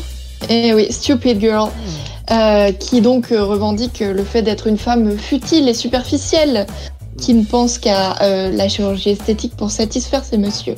Il y avait Euh, le, donc le les- titre de Garbage aussi dans les années 90 qui s'appelle Oui. pareil, un stupid girl. Mm, mm, exactement. Euh, nous sommes donc dans les années 2000. Euh, Pink, Stupid Girl, si je dis pas de bêtises, c'est sorti en 2006. Euh, avançons un tout petit peu et on reste en France, enfin on retourne en France, pardon. Et là, en 2009, éclate un scandale euh, par la chanson d'Orelsan. Je déteste les petites putes genre Paris Hilton. Les meufs qui sucent des gueux de la taille de celle de Lexington. T'es juste bonne à te faire péter le rectum. Même si tu disais des trucs intelligents t'aurais l'air conne. Je te déteste, je veux que tu crèves lentement. Je veux que tu tombes enceinte et que tu perdes l'enfant. Les histoires d'amour ça commence bien, ça finit mal. Avant je t'aimais, maintenant je rêve de te voir imprimer de mes empreintes digitales avec sa chanson donc Sale pute qui va l'emmener jusqu'au tribunal. Quatre associations fé- féministes vont porter plainte pour apologie euh, et de la haine et, euh, et pour euh, euh, Incitation à la violence? Voilà merci Ouais, Teddy. Ça m'a l'air. euh, ouais. c'est- le message qu'il voulait faire passer dans cette chanson? Non, je Alors crois pas. lui il dit que euh, lui euh, a été blanchi hein, de cette accusation. Hein. le tribunal a jugé que c'était bien le personnage qui parlait de cette chanson, Mm. qui parlait dans cette chanson du, Pas l'humain derrière, c'est ça. de, de sa rupture en fait. Sale pute, c'est une chanson sur une rupture qui se passe très mal. Ah oui, Euh, et donc il a été blanchi de, tout, de toute accusation. d'accord. Mais euh, est-ce qu'on peut détacher l'homme de l'œuvre de l'artiste? Ça, Ah. c'est Question de notre siècle. C'est vrai. Exactement, avec euh, le scandale Polanski euh, qui a et Harvey Weinstein, comme nous le savons. Mais avant d'arriver dans ces années 2017-2016, euh, il y a avant donc Orelsan est blanchi de, de toutes ses affaires. Euh, et en 2011, euh, la grande Queen Bee, Beyoncé, nous rappelle qui dirige le monde.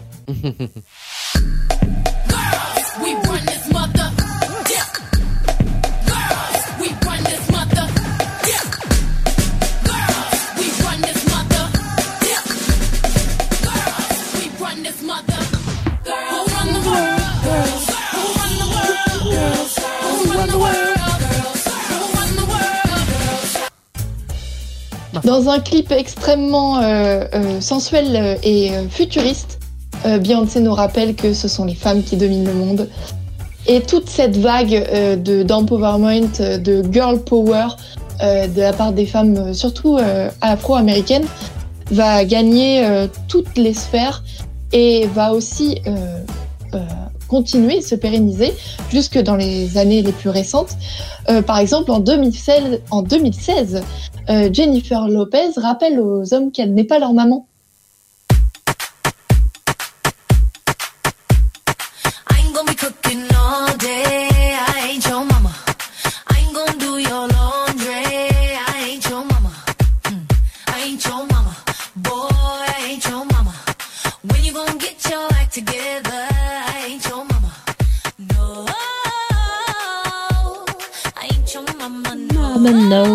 Et en plus, ça donne envie de danser. Quoi.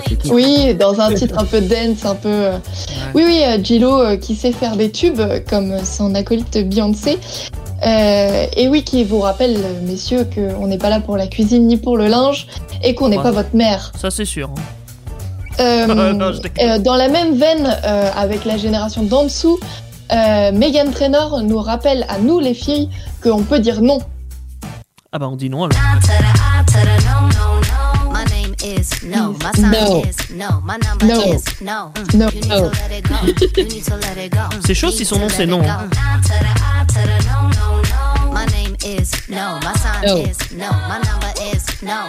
You need to let it go. You need to let it go. Need to let it go. Non, non, non. Et oui, nous avons le droit de répondre non à ces, sollici- à ces sollicitations imprévues dans la rue, comme va nous en parler euh, Laura plus tard. Nous avons le droit de dire non pour donner notre numéro de téléphone. Nous avons le droit de dire non à notre prénom sans pour autant se faire euh, frapper, tabasser, violenter, comme ça arrive beaucoup trop souvent et beaucoup trop fréquemment. Euh, même euh, maintenant, même euh, Mm. dans le mois euh, de novembre qui est en train de se finir, là, il y a encore une jeune fille qui s'est retrouvée avec les ligaments pétés au genou parce que elle avait dit non à un garçon euh, qui l'a euh, fracassé à un arrêt de bus, tout simplement. Euh, donc pour lutter contre ces violences euh, qui sont systémiques et systématiques, diront certaines ou certains, et le monde ne va pas leur donner tort, puisqu'en octobre 2017 éclate l'affaire Weinstein et se crée le hashtag MeToo, moi aussi. Donc l'affaire Weinstein, Weinstein était donc un, un, un notable, un producteur de cinéma, un producteur de cinéma d'Hollywood, exactement Martin, qui, euh, pour euh, donner des rôles à ses actrices, euh, les faisait passer sous le bureau. Parce que quoi de mieux que d'être récompensé physiquement pour un travail qu'on te donne, n'est-ce pas? Et euh, une année plus tard, en France cette fois-ci, éclate le hashtag Balance ton euh, qui sera donc en octobre 2018. Et pour, pour euh, parler de l'affaire Weinstein, euh, la magnifique rappeuse Sheila a fait de formidables titres Sale chienne. J'aurais beau rapper la peine, résister à la haine, je ne serai jamais la reine. J'aurais beau tarter des milliers d'MC, les femmes ne seraient bonnes qu'à la vaisselle. Le passé difficile, ferme ta gueule si tu ne viens pas de la terre. Sur le trajet des critiques, sur les épaules. Et voilà, la boucle est bouclée puisque nous arrivons en octobre 2018 avec le hashtag Balance ton porc et la reprise d'Angel que nous avons entendue juste avant. Donc là, je vais vous proposer l'écoute originale et la version Balance ton porc de Sheila. Ils parlent tous comme des animaux, de toutes les chattes, ça parle mal 2018. Je sais pas ce qu'il faut, mais je suis plus qu'un animal. J'ai vu que le rap est à la mode et qu'il mange mieux quand il est sale. Bah faudrait peut-être casser les codes, une fille qui l'ouvre, ce serait normal. Balance ton quoi? Même si tu parles mal des filles, je sais qu'au fond t'as compris. Il ne voit pas mon art, résume ma musique à mon sexe. Y a trop de machos, des sans-couilles, des porcs, des prétextes. Chaque attaque sexiste, commentaire misogyne me rend plus forte. Ma sœur, lève-toi et ne reste pas témoin docile devant la porte. J'ai grandi avec du noir désir, puis tout est parti à la dérive. Nulle part, l'aigle noir surgit sur la vie, dans les foyers, dans les caves en collectif. Et je les regarde en rire, t'es mal et lyrics, y a trop de litiges, y a plus de limite. Hein. Te déshabille pas, il te violera pour lui, t'es comme une tampe en vitrine. Balance ton porc, ouais, Mareuse, balance ton porc. Balance ton. Balance, ouais, balance ton porc, ouais, Mareuse, balance ton porc. Balance ton porc, Mareuse, balance ton porc, ouais. Balance, ouais, balance ton porc. Mareuse, balance ton porc. Et alors, euh, euh, Audrey, pourquoi euh, ce mouvement qui arrive une année plus tard finalement qu'aux États-Unis Pourquoi le, le relais n'a que pas tout été arrive pris à- euh, directement Tout arrive Alors, plus il y, a tard eu, des il y a eu États-Unis. quand même un relais de la part dont Teddy, tu disais Tout arrive plus tard à chaque fois quand ça vient des États-Unis. Non, en non, France. non, il y a quand même eu un relais, mais le hashtag MeToo, ça, commence, ça concernait quand même l'affaire Weinstein, qui est donc un producteur hollywoodien. Mhm. Donc il y a pas ou peu d'actrices françaises qui ont été confrontées à cette situation-là. Alors que le hashtag Balance ton port, c'est une journaliste de la chaîne Equidia qui a balancé le nom de son, directeur. Euh, elle l'accuse d'être, euh, euh, enfin, est victime de harcèlement sexuel euh, sur le lieu de son travail. Ouais, donc Et en donc fait, là- balan- enfin, le, le MeToo, c'était euh, un peu spécifique au, au monde des médias du spectacle, alors que le, le Balance ton quoi en France, ça a été élargi en- à toutes les entreprises, euh, patronats et, et compagnie. Alors ça a été plutôt l'inverse en fait. Le MeToo, ça a été vraiment réservé à la sphère d'Hollywood. Ouais, c'est ça. Et le balance ton port, c'était plus dans la sphère médiatique et Ah oui. après générale euh, française Hmm. et européenne. Et euh, voilà. Et donc dans toutes ces, dans tous ces hashtags, dans toutes ces revendications, euh, les femmes se sont retrouvées parce que malheureusement, ce n'est pas un cas isolé. 100% des femmes ayant pris les transports en commun ont un jour été agressées ou Hmm. harcelées sexuellement. Euh, bon, je vais pas vous donner tout un tas de joyeusetés, euh, euh, de chiffres qui vous donnent la nausée. Euh, J'aurais voulu finir avec une chanson de Suzanne qu'elle a fait avec Grand Corps Malade il y a quelques jours là, qui a été lancée. Euh, J'ai pas eu le temps non plus de la télécharger. Euh, sur euh, 24 heures dans la peau d'une femme, 24 heures euh, en changement de place. Et euh, et il y a plein d'autres. Enfin, j'aurais pu présenter mille chansons. Je me Mm, suis mm, restreint. Genre Quartier des Lunes de Eddie de Preto, par exemple, ou euh, ou euh, ou encore euh, euh, SLT de Suzanne toujours euh, sur euh, le harcèlement, euh, que ça soit au travail, dans la rue, euh, partout, hein, très clairement, Mhm. euh, sur les réseaux. euh. Mais bon, on se dit que la, la mouvance féministe n'a jamais été aussi vivante que maintenant. Et on espère que ça fera bouger les choses plus vite que ça ne l'a été, grâce tant mieux parce à que cause par- des réseaux sociaux, par exemple. Ouais, et tant, tant mieux parce que par rapport à ce que tu disais tout à l'heure, tu vois, Orelsan qui a, qui a été, euh, enfin, qui, est, qui est passé au tribunal pour, pour cette chanson-là.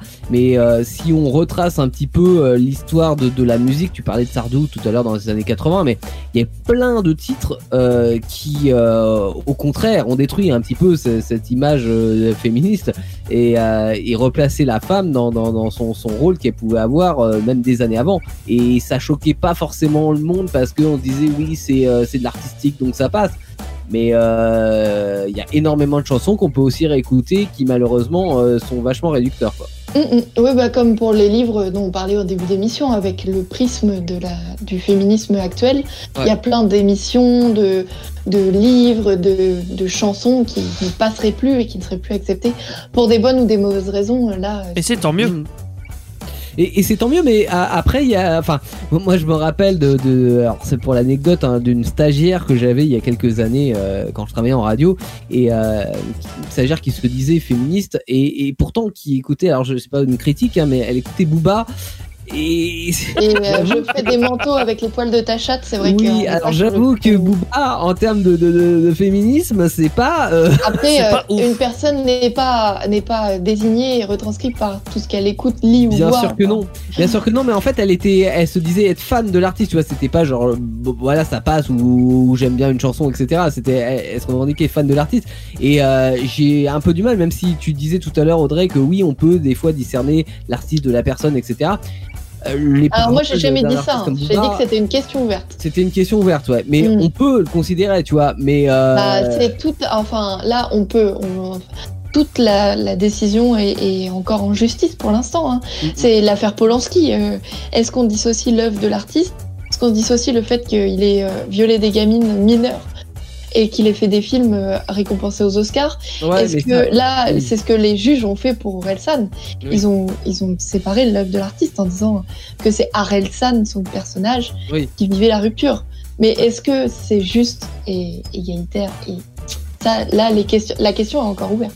Ouais. Après, il y a une différence aussi entre les paroles et les actes, parce que l'acte est condamnable, l'acte de violer des, des personnes est forcément condamnable.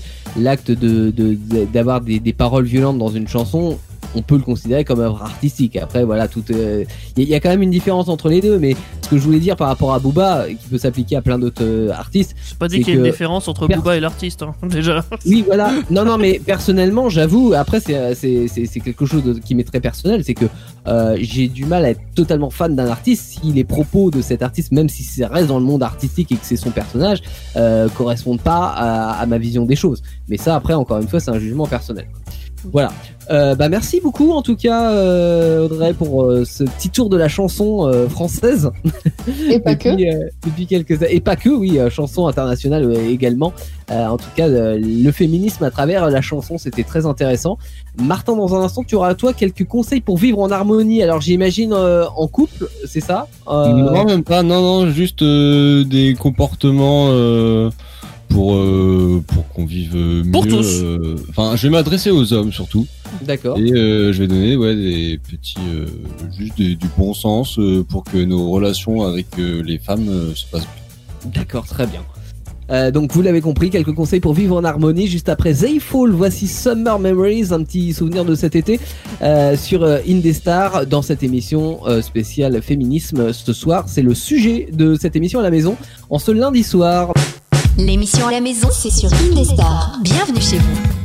Et c'est sur ce pic de batterie que l'on entame cette émission spéciale féminisme ce soir jusqu'à euh, dans la nuit, hein, un peu plus de 23h c'est sûr. Bienvenue sur www.ndestar.fr. Si vous avez raté le début de cette émission et que ça vous intéresse bien sûr, vous avez euh, la possibilité de la réécouter sur une vingtaine de plateformes, que vous soyez sur Spotify, sur euh, Deezer, sur euh, bah, toutes les plateformes internet, hein, TuneIn Radio par exemple.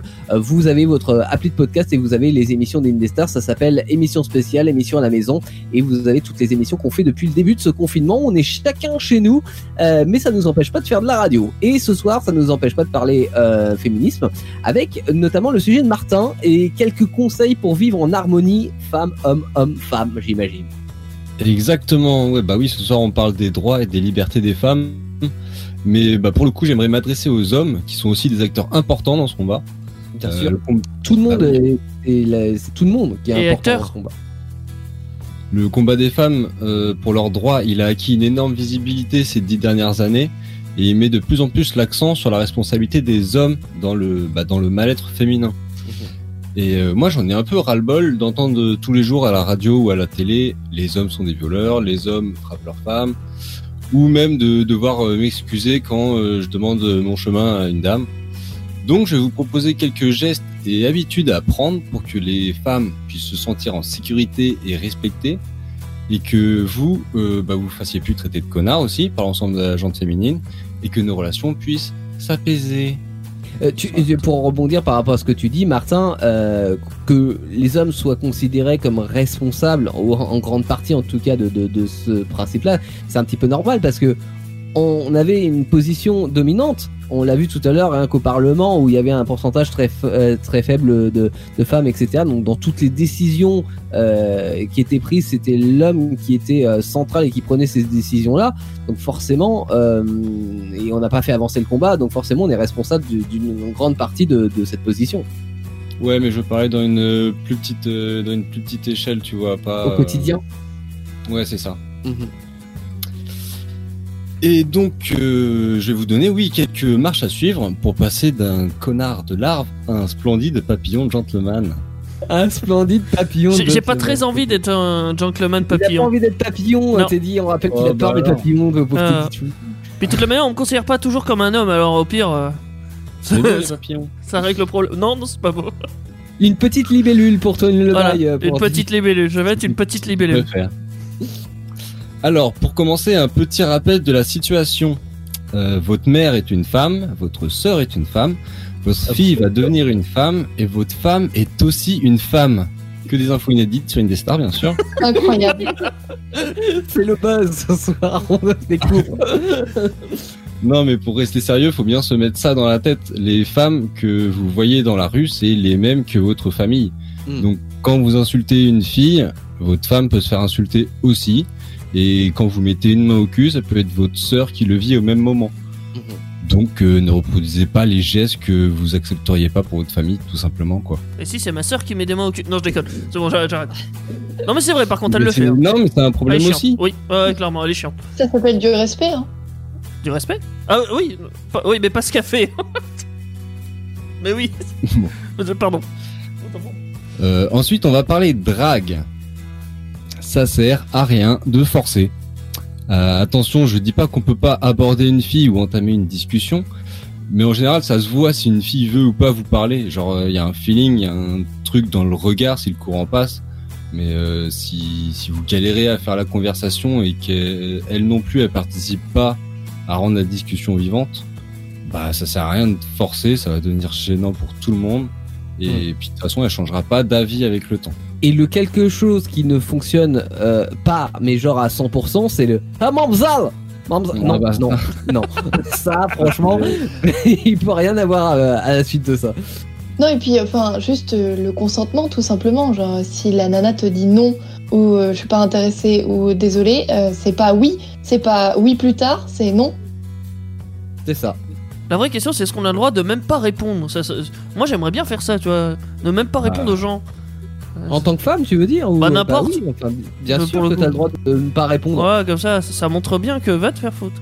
connard. Bah Enfin, après, à- à- moi je, je pars du principe que tu vois, si on t'aborde d'une façon euh, cordiale, euh, le, le- le respect veut que tu répondes à cette personne, même si t'es pas intéressé. Voilà, tu tu, réponds par une politesse. Mais à, à partir du moment où on t'aborde d'une façon qui, qui n'est pas euh, une façon cordiale, bah t'es pas obligé de répondre parce que on t'a on te Enfin, tu vois, c'est- c'est c'est normal en fait. c'est pas C'est- c'est- Si si on t'aborde de façon mal polie, bah toi aussi tu peux te comporter de façon mal polie.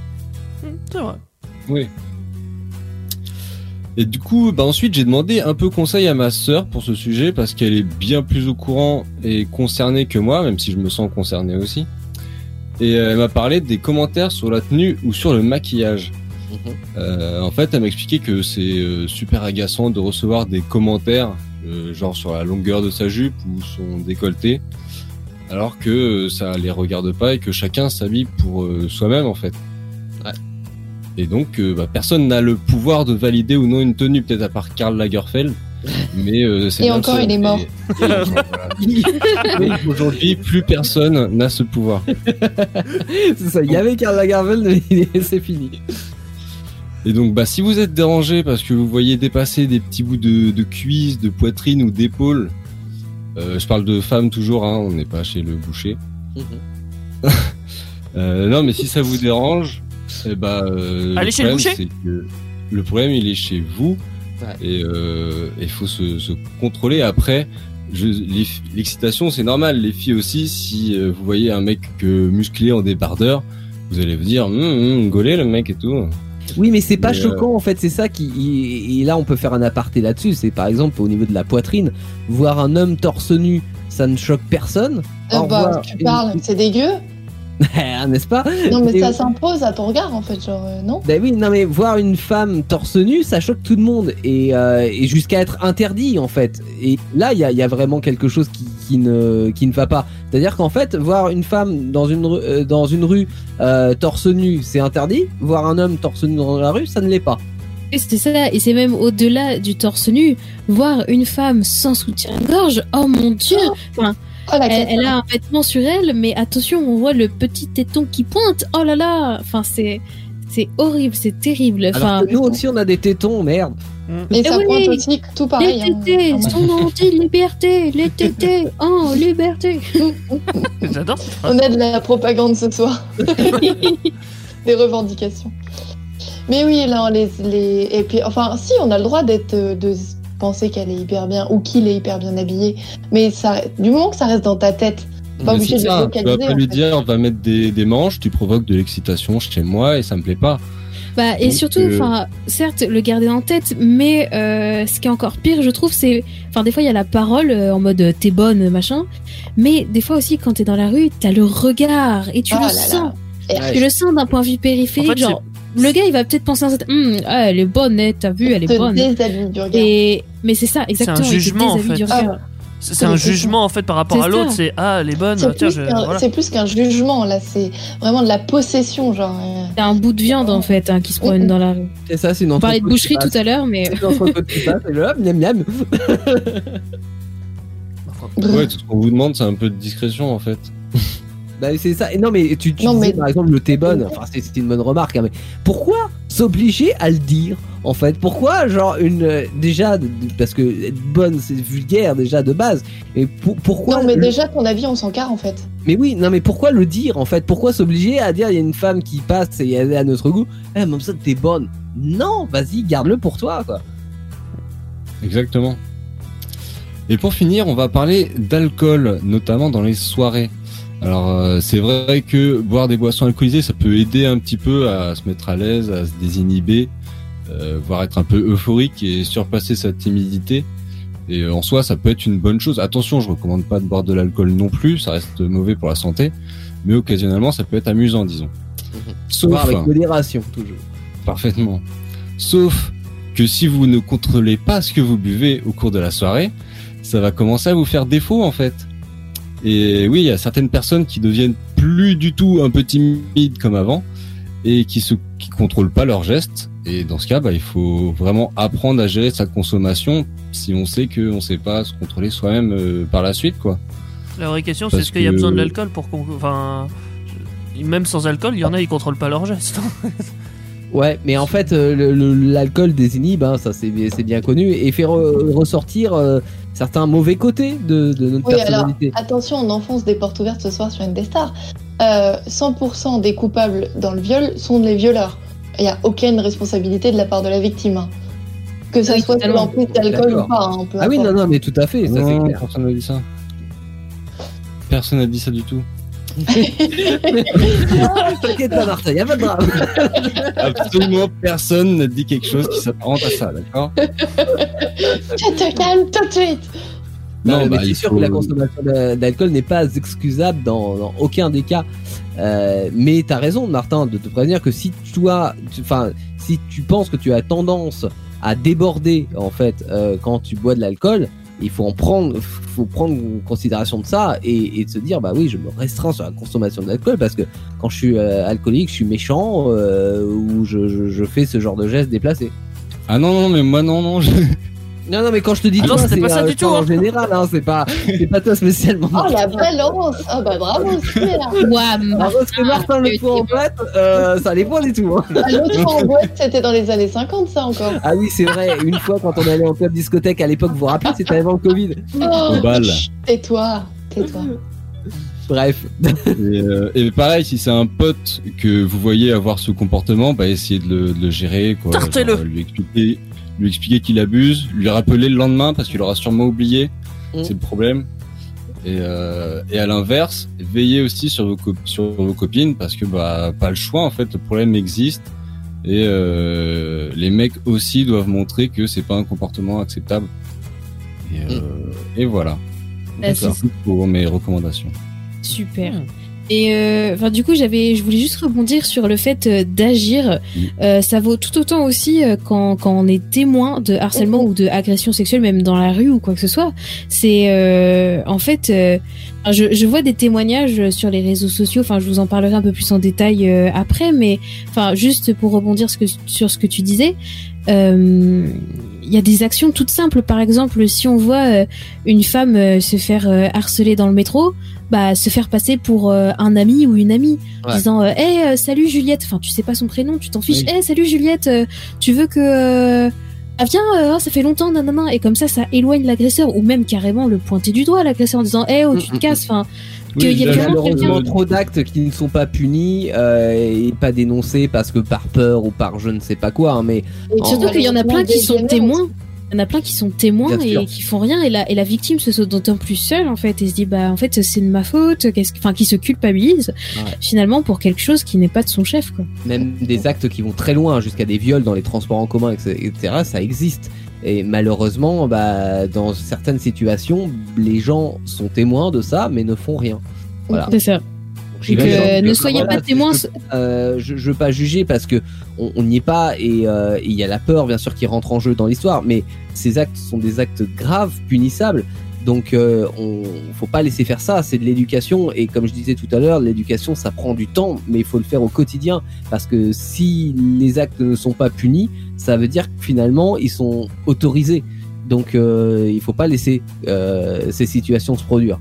Et pour les personnes qui pensent que ah, je vais pas intervenir parce que si ça dégénère, je vais me prendre une patate, euh, sachez que dans la majorité des cas, et moi l'ayant fait plusieurs fois, le gars ou enfin parce qu'en général c'est des gars, on va pas se mentir, hein, je me suis jamais fait harceler par une meuf. Le gars est tellement désarçonné que tu te mettes entre lui et sa victime que au pire il va te dire un sale pute, mais ça sera un de plus dans ta journée et puis c'est pas grave. Quoi. Ouais, non, non, mais Au pire, tu donnes euh, le premier coup. Non, je ça, mais la plupart du temps, ri- rien que le fait de se manifester, de montrer que t'es là et que tu vois euh, ce qu'il est en train de faire, Ça suffit ça amplement. suffit un petit peu à, à calmer Mais moi, les ça m'est et- arrivé de m'interposer physiquement entre Ouais. un agresseur et sa victime. Et de dire euh, non, mais maintenant c'est stop. Genre, elle t'a dit non, ça fait 40 fois. Mm, Maintenant, mm, tu vas au fond du bus et tu vas voir ce qui s'y passe. Oui, le, le problème, c'est qu'en en fait, s'il n'y a rien qui, qui oppose, euh, qui, qui s'oppose à ce que le, le mec fasse, euh, fasse son truc, bah en fait, il va considérer ça autorisé, quoi. Il va, il va continuer. Euh, alors que s'il y a plusieurs personnes qui commencent à dire, eh toi, dégage, euh, et il va sentir le vent tourner, il va, il va se dire, bah faut que, ouais, faut que je dégage parce que, parce que ce que je fais c'est mal. euh, j'ai pas à faire ça et je vois que les gens autour de moi euh, ne enfin considèrent mon acte comme comme un acte malsain.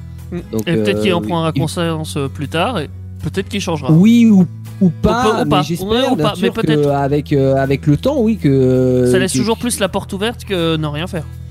Ouais, mais c'est sûr. Non, non, mais c'est sûr. Et puis, comme tu disais, toi, Audrey, tout à l'heure, même si la conséquence de tout ça, c'est de se prendre un pain, euh, ça sera toujours moins traumatisant pour nous que euh, la fille qui va se faire violer, quoi. Après, hein, t'es pas obligé de pousser aux extrêmes comme ça. Et puis, ça peut te traumatiser de te faire prendre une patate parce que t'as défendu quelqu'un. Ouais, mais je Il y a des gens euh, qui ont des- Dans un bus, c'est un peu restreint quand même. hein. je convie dans le bus, y a pas de problème.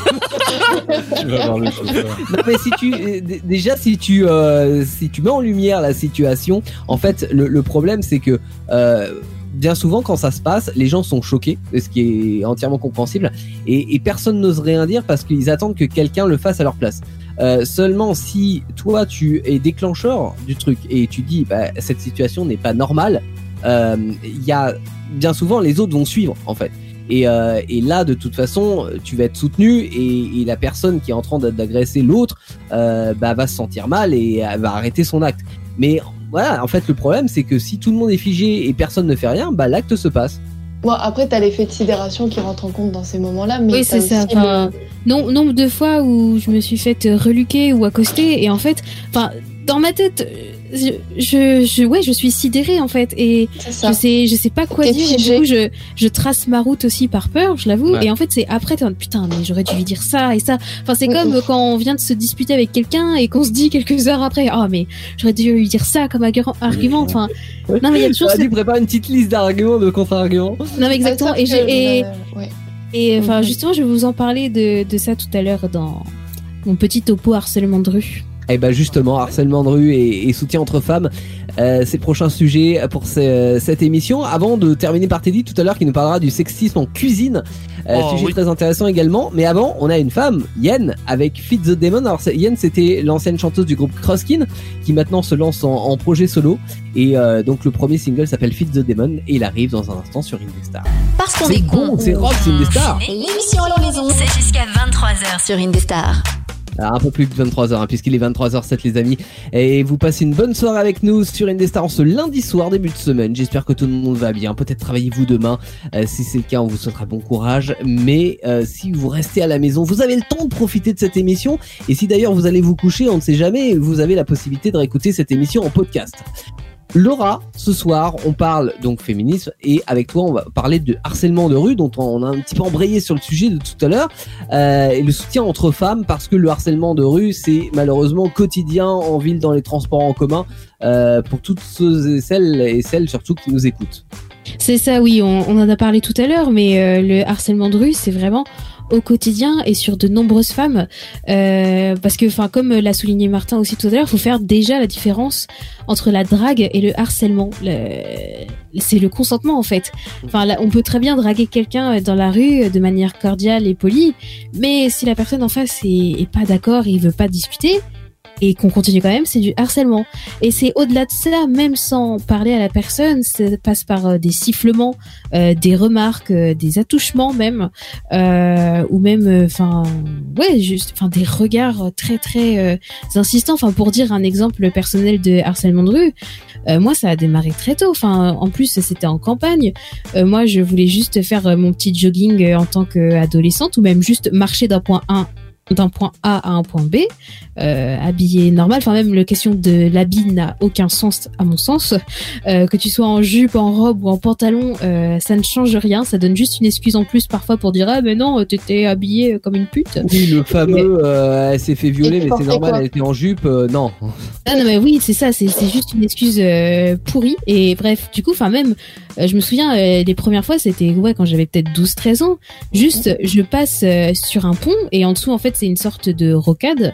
Et euh, à chaque fois quasiment euh, j'avais droit à un klaxon de camion ou de voiture quoi. Oh là enfin là. surtout de camion. Enfin je, je marche sur un pont. Laissez-moi tranquille. Enfin et je, je comprenais pas pourquoi. Et euh, le pire c'est que au final ça continue enfin de l'adolescence et jusqu'à très très tard. Enfin même euh, je me souviens une fois je me promenais en, en centre-ville et euh, bah, du coup j'étais enfin ouais jean pull enfin tout ce qu'il y a de plus banal niveau habit encore une fois.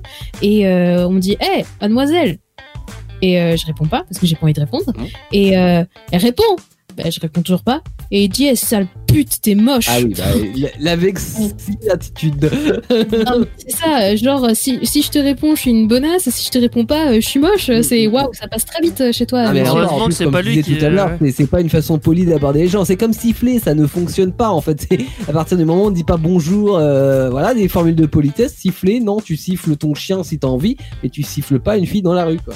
Non mais c'est parce qu'on est considérés comme des chiennes, t'as pas compris le Ouais, principe. ouais. non mais euh, enfin surtout le pire c'est que tout ça, ça semble être rien mais c'est pas rien c'est quelque chose euh, enfin même moi euh, aujourd'hui certes je, m'informe beaucoup d'un point de vue féminisme euh, et je me dis oui il faut euh, se donner de la force euh, mais en fait même aujourd'hui quand je sors dans la rue je ziote partout en fait. S'il y a pas je regarde sur le trottoir euh, s'il y a pas un homme qui vient vers moi dans une rue où il y a personne bah je vais me mettre de l'autre côté.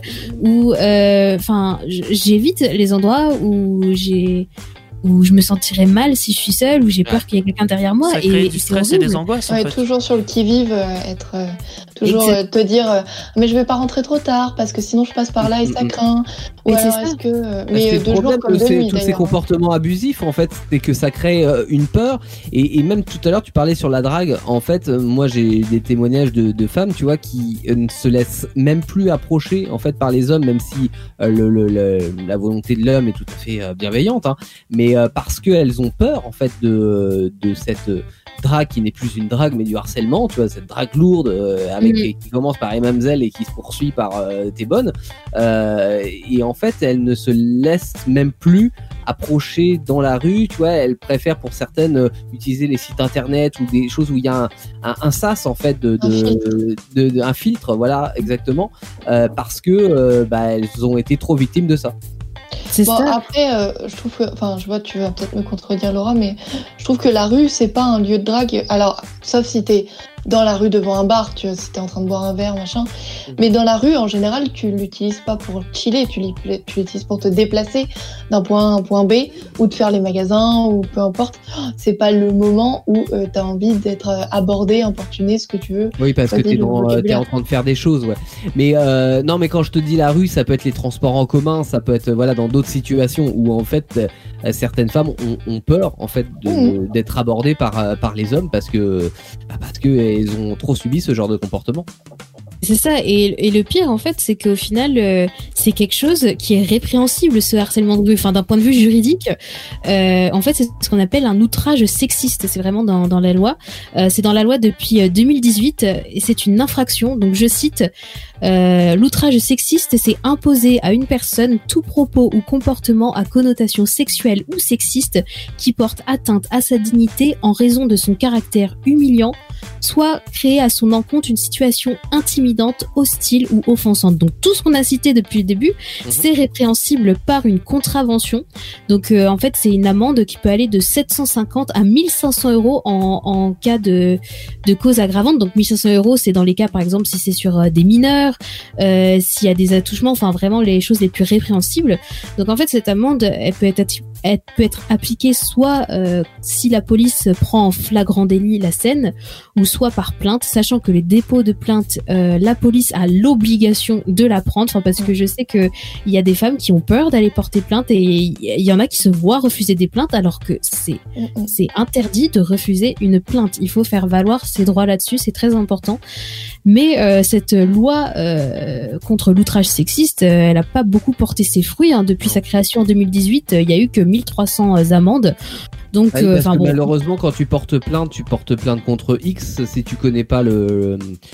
euh, c'est ça, à moins d'avoir des quoi. preuves, à moins d'avoir sorti ton appareil photo, puis Ouais, au bon moment, enfin, Mm. t'as pas le réflexe, c'est quelque chose qui se passe tellement vite et, enfin, c'est, quand c'est des sifflements ou quoi, tu n'as pas non plus des stigmates sur le corps, enfin, Mm, c'est pas, c'est, encore autre chose et, et même des fois quand tu te fais frapper, enfin, ça met du temps aussi, euh, enfin, pour, euh, pour que l'affaire soit élucidée, quoi, donc, Ouais. C'est, c'est, mais c'est une démarche quand même à savoir, quoi, si, si jamais, euh, vous Je, je- je pense que euh, idéalement, faudrait, euh, faudrait prendre le. Là, je m'adresse aux femmes, hein, mais faudrait prendre le temps de le faire. Si tout le monde le faisait à chaque fois, etc., je pense que oui, ça. Bah, les, les commissariats seraient surchargés. Hein. Mais les commissariats seraient surchargés, oui, mais peu, enfin, peu importe. Je veux dire, la cause est bonne. Au moins, ça serait leur boulot. ouais, au moins, ils feraient leur boulot pour une fois. Ouais. Non, mais complètement, mais ça veut Ouais. dire qu'on passe notre. Parce que on se fait emmerder et en plus on passe notre journée au commissariat pour porter plainte pour Ouais, des mais crimes. hein. bien sûr. Mais c'est ouais. Mais non, mais je comprends. hein. Et, et je comprends que bah forcément, oui, on peut pas le faire à chaque fois et qu'on n'a pas le temps, etc. Mais Mais c'est- juste, je voulais vous faire passer, enfin, passer le message que, enfin, c'est, c'est, c'est une infraction et qu'on a des droits là-dessus. C'est pas une obligation non plus à aller porter plainte à chaque fois, qu'on s'entende bien, mais euh, voilà, c'est, c'est Mhm. vraiment quelque chose qui est euh, répréhensible. Mais pour faire euh, ces fruits, il faut qu'il y ait faut qu'il y ait une certaine efficacité dans cette démarche, quoi. C'est ça peut-être le, le souci. Ah, en- surtout que qu'on croit la victime aussi dans ce qu'elle dit, parce que même euh, des fois, euh, dans quand ce sont des violences physiques euh, ou de de, ou de l'harcèlement sexuel, euh, des fois on ne croit même pas la victime. Donc euh, là, c'est encore un autre souci que j'évoque, mais enfin, il faut mettre des choses en place, mais même si d'un point de vue institutionnel, ça se fait pas forcément, j'ai remarqué que en fait, ça se développe de plus en plus sur les réseaux sociaux et il y a un peu cet effet de sororité entre femmes. Si vous vous demandez ce que c'est euh, la sororité, en fait, c'est comme la fraternité. Fraternité, c'est entre frères. Euh, sororité, c'est l'entraide Entre sœurs. entre entre sœurs, entre femmes. Mhm. Euh, et donc, euh, ouais, je me suis abonnée à pas mal de comptes sur les réseaux sociaux. Et euh, d'ailleurs, euh, je ne sais plus sur quel compte c'était, euh, mais il y avait un compte féministe qui avait partagé un sondage euh, en story euh, sur Instagram. Euh, Qu'est-ce que vous feriez euh, si euh, il y avait une journée sans aucun homme dans la rue Et les réponses, elles étaient flagrantes. Euh, la majorité des femmes euh, disaient euh, bah j'irai me promener dehors seule, j'irai méditer, j'irai faire mon jogging à, à 21h. Enfin en fait, on est en manque de liberté à cause du harcèlement de rue, à cause de cette peur de se faire harceler, de se faire agresser si on si on va faire son jogging à 21h. Enfin, c'est assez affligeant, je trouve, d'être dans ce monde-là, quoi. Et aussi, j'ai découvert un compte euh, très intéressant sur Instagram euh, qui s'appelle Dis bonjour sale pute. Donc c'est Mhm. Dis bonjour sale pute euh, tout attaché. Ça a commencé peu avant le premier confinement, il me semble, ou dans ces eaux-là. Donc il y a déjà plus de 318 publications en quelques mois, 112 000 abonnés en ce moment. Et en fait, en gros, c'est une féministe qui a décidé de, de laisser la libre parole aux femmes qui sont harcelées dans la rue. Euh, parce que elle-même, elle a été harcelée dans la rue, elle l'a expliqué en story. Et euh, en fait, euh, on lui envoie un message privé et en fait, elle publie ensuite les messages privés. Donc, je vais vous en dire deux exemples. Un exemple de témoignages qu'elle a reçus et qui sont publiés ensuite sur le compte Instagram.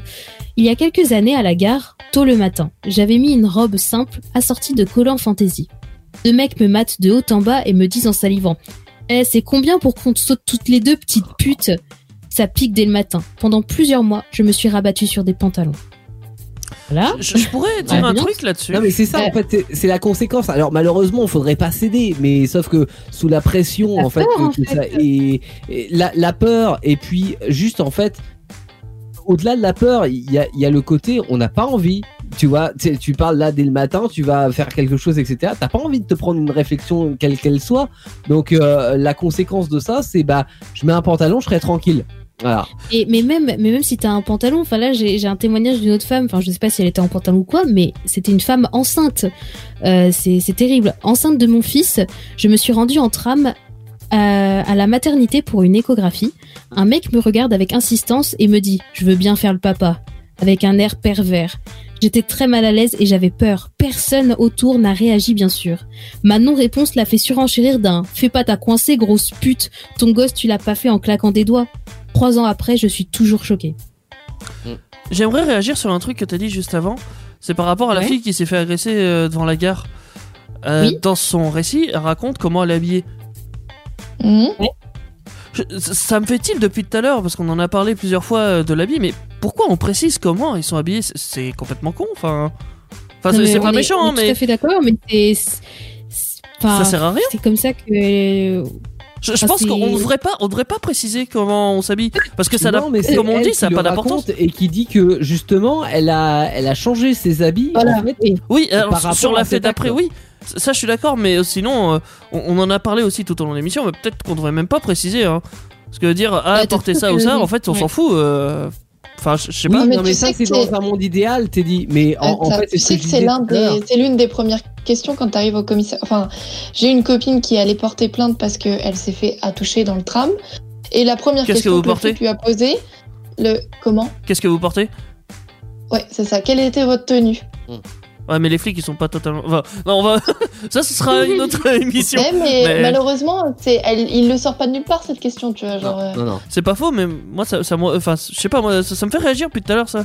Je me dis, mais pourquoi on se pose tant de Non, mais questions bien sûr euh, que c'est normal et tant mieux que Depuis ça te le fasse début, on- réagir et, on dit que et c'est pas- choque. Mais ouais. en même temps, faut pas se voiler la face non plus parce qu'on sait que encore aujourd'hui, oui, l'habit, euh, malheureusement, euh, est un argument qui fait que euh, l'homme se, se sent moins coupable parce que la, la, la fille est en jupe courte que si elle est en Ouais, mais en, en, en gros qu'on la Et- C'est un argument que- pour l'homme qui fait des Oui, euh, trucs. ouais. Mais c'est un argument pour Euh, personne t'as d'autre. totalement raison. T'as totalement raison, mais je, enfin, par exemple, moi, je disais, euh, euh, oui, bah, j'étais habillée de manière normale, jean, pull, mais c'est pour appuyer le fait que que tu sois en jupe ou en jean ou même que tu sois non, il se passe toujours la même chose.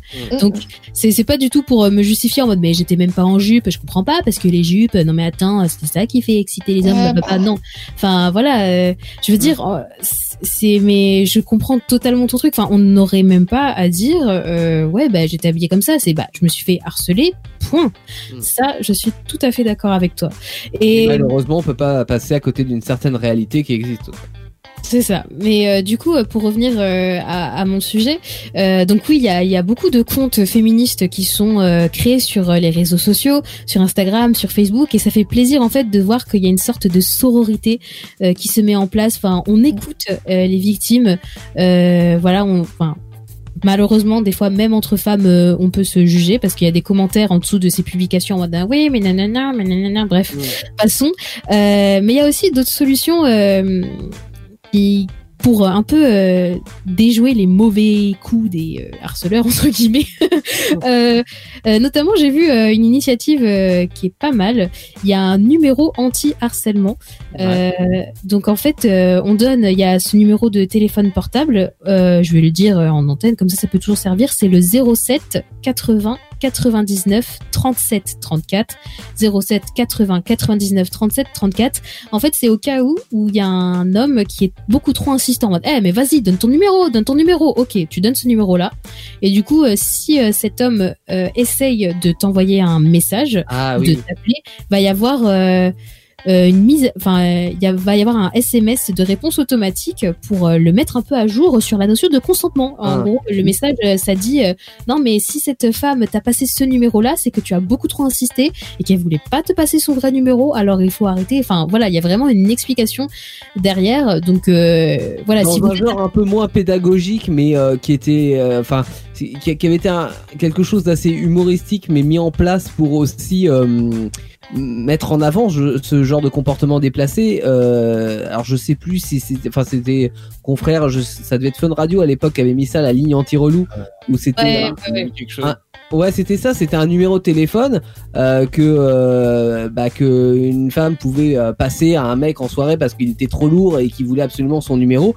Il lui passait ce numéro-là et le mec laissait un message sur le répondeur. Et c'était, je trouvais une bonne façon de mettre en avant ce genre de comportement déplacé à travers les messages que que pouvaient euh, laisser euh, ces mecs-là sur le sur le répondeur des euh, de, de cette ligne-là. Quoi.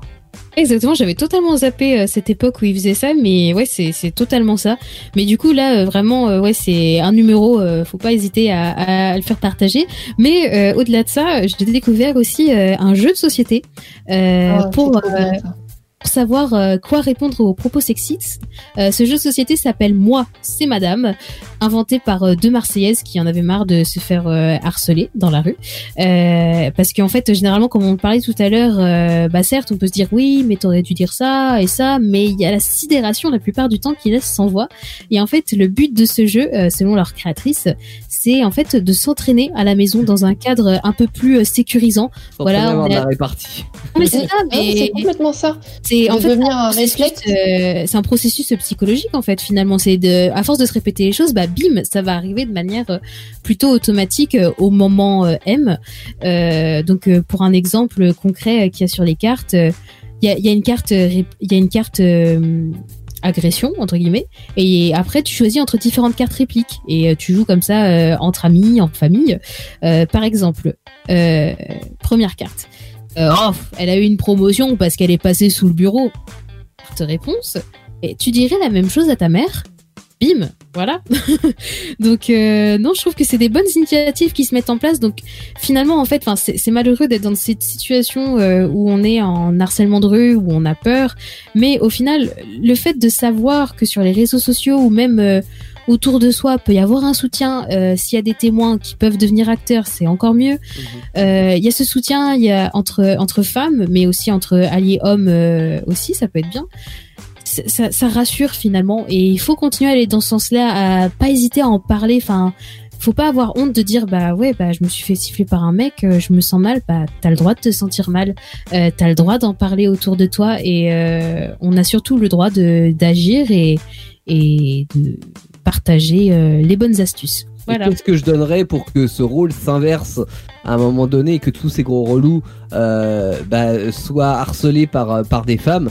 Euh, Histoire de comprendre un petit peu ce que ce qu'ils leur font subir au quotidien, ça serait tellement bon. Mais malheureusement, bon, on peut on peut pas le faire. Euh, la seule chose qu'on peut faire, c'est euh, bah, comme on disait, hein, dénoncer, éduquer, euh, en espérant que euh, et ça le fera de toute façon, mais que ça évolue euh, favorablement dans le temps euh, et que déjà on arrive aussi au niveau des lois parce qu'on on en a très peu parlé, hein, mais quand on parle par exemple différence de salaire, aujourd'hui malheureusement c'est encore le cas et et, euh, il y a un réel euh, gap de, salaire entre les hommes et les femmes en moyenne hein, bien sûr, mais euh, c'est quelque chose qui existe et qui ne devrait pas exister déjà au niveau de la loi. Enfin, je veux dire, euh, tout part de là aussi, quoi. C'est-à-dire que le comportement et la sanction des, des, des, personnes du quotidien qu'on peut croiser dans la rue, elle est aussi due euh, à- aux décisions qui sont prises plus haut. C'est-à-dire que si l'acte n'est pas euh,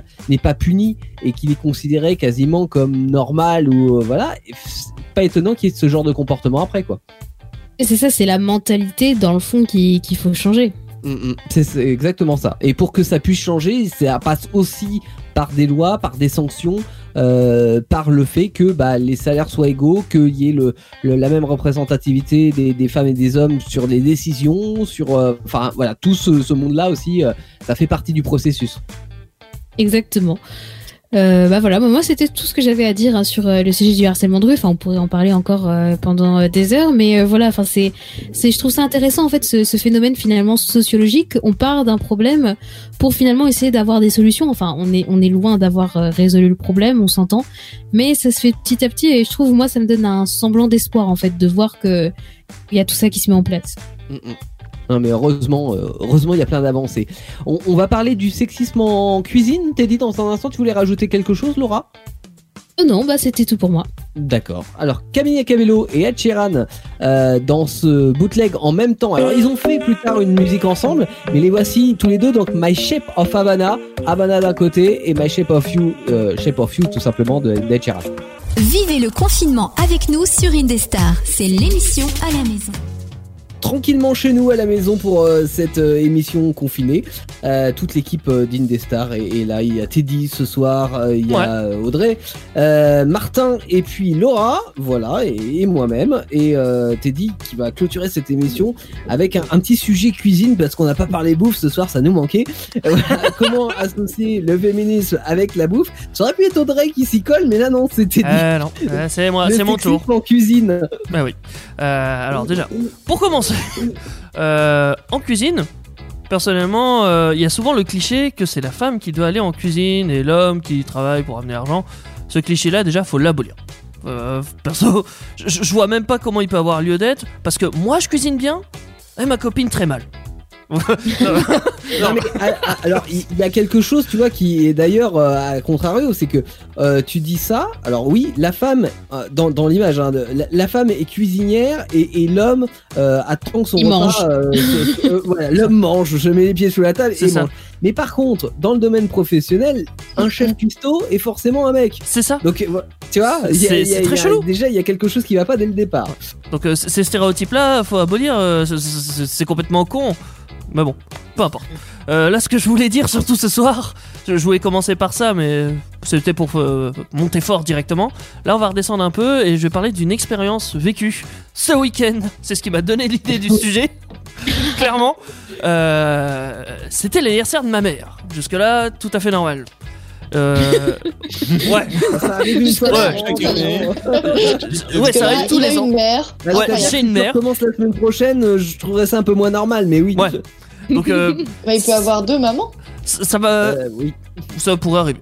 Bah, euh, bah non, bah non, pour le coup, je sais que j'ai un Bah, père. non. Non. euh, oui. Non, ça, non, ça peut pas arriver. Ça, ça aurait pu arriver avant, mais pas là. Euh, je je Le me perds. On l'a perturbé. Mais là. oui. Tu me dis comment ça Pardon, comprendre la vie. continue. Teddy. J'étais en train de faire ma vie, mais attends, si j'avais deux mamans, ça donnerait quoi Mais on s'en fout là pour le moment. C'est c'est pas, c'est pas le thème de la soirée. Euh, je- Pour fêter l'anniversaire de ma mère, avec ma copine, on, a, on est allé chez eux pour euh, préparer un repas, pour lui offrir un cadeau et pour passer du temps ensemble. Euh, c'est ma copine qui a voulu cuisiner. D'habitude, c'est souvent moi qui cuisine dans- lors des événements euh, familiales. Parce que, eh ben, je suis bon, figurez-vous. Enfin, ça dépend quand j'ai envie, mais généralement, ça va là. Et là, elle avait envie de faire une tartiflette et une mousse au chocolat. Ça va pas ensemble. Audrey, j'avoue, je... On s'en fout, c'est Oui, pas grave. voilà. Raconte ton histoire, Teddy. Moi, je mange les deux, il y a aucun souci. Ah bah ouais, hein, Pareil, ça- hein. Ah, Pourquoi se chercher Le cliché, non. La tarte, ça va avec la mousse. Peu importe. Euh, pour ce faire, pour faire de la mousse au chocolat, comme vous le savez, euh, faut battre des blancs en neige. Oui. Ouais, vous avez, ouais, ok. Euh, on a beaucoup de cuisiniers. euh. faut battre des blancs en neige. Pour cela, elle a pris un, enfin, on a emmené un robot euh, qui mélange les blancs en neige. Comme ça, c'est plus simple qu'à la main. À la main, c'est quand même euh, un peu plus sportif. Elle met en route avec ses, ses blancs et elle voit que les blancs ne montent pas beaucoup. Ça, ça fait des bulles un peu, mais c'est pas. Parce que les blancs en neige, c'est pas facile à faire. Bah, Ah bon? si. Oh, ça va. Si. Si c'est le truc le plus simple. Vas-y, il y a des gens, ils disent même qu'il faut mettre un peu de sel là pour que ça monte plus vite. C'est Mm, c'est mm. même de la connerie, hein, mais bon, peu importe. C'est- Ça, c'était l'astuce de Teddy le cuisinier. Bah pff, non, pff, c'est une astuce de grand-mère plutôt que de cuisinier. Et encore grand-mère, ça fait un peu sexiste. Mais euh, bah ouais, clairement, euh, à chaque fois on dit toujours ça, les astuces de grand-mère. Mais non, mon grand-père pouvait cuisiner aussi. Hein. Alors, c'est- astuces. Alors c'est pas le cas parce que non, clairement non. On dénigre les grands-pères. Aucun de mes grands-pères cuisinait, mais bon, ça, peu importe. Euh, mettre du sel dans les blancs, ça sert à rien. Et là, elle a- bah, je sais même pas si elle avait mis du sel pour le coup. Bref, ça montait pas. Elle était dans la cuisine, nous on était dans le salon.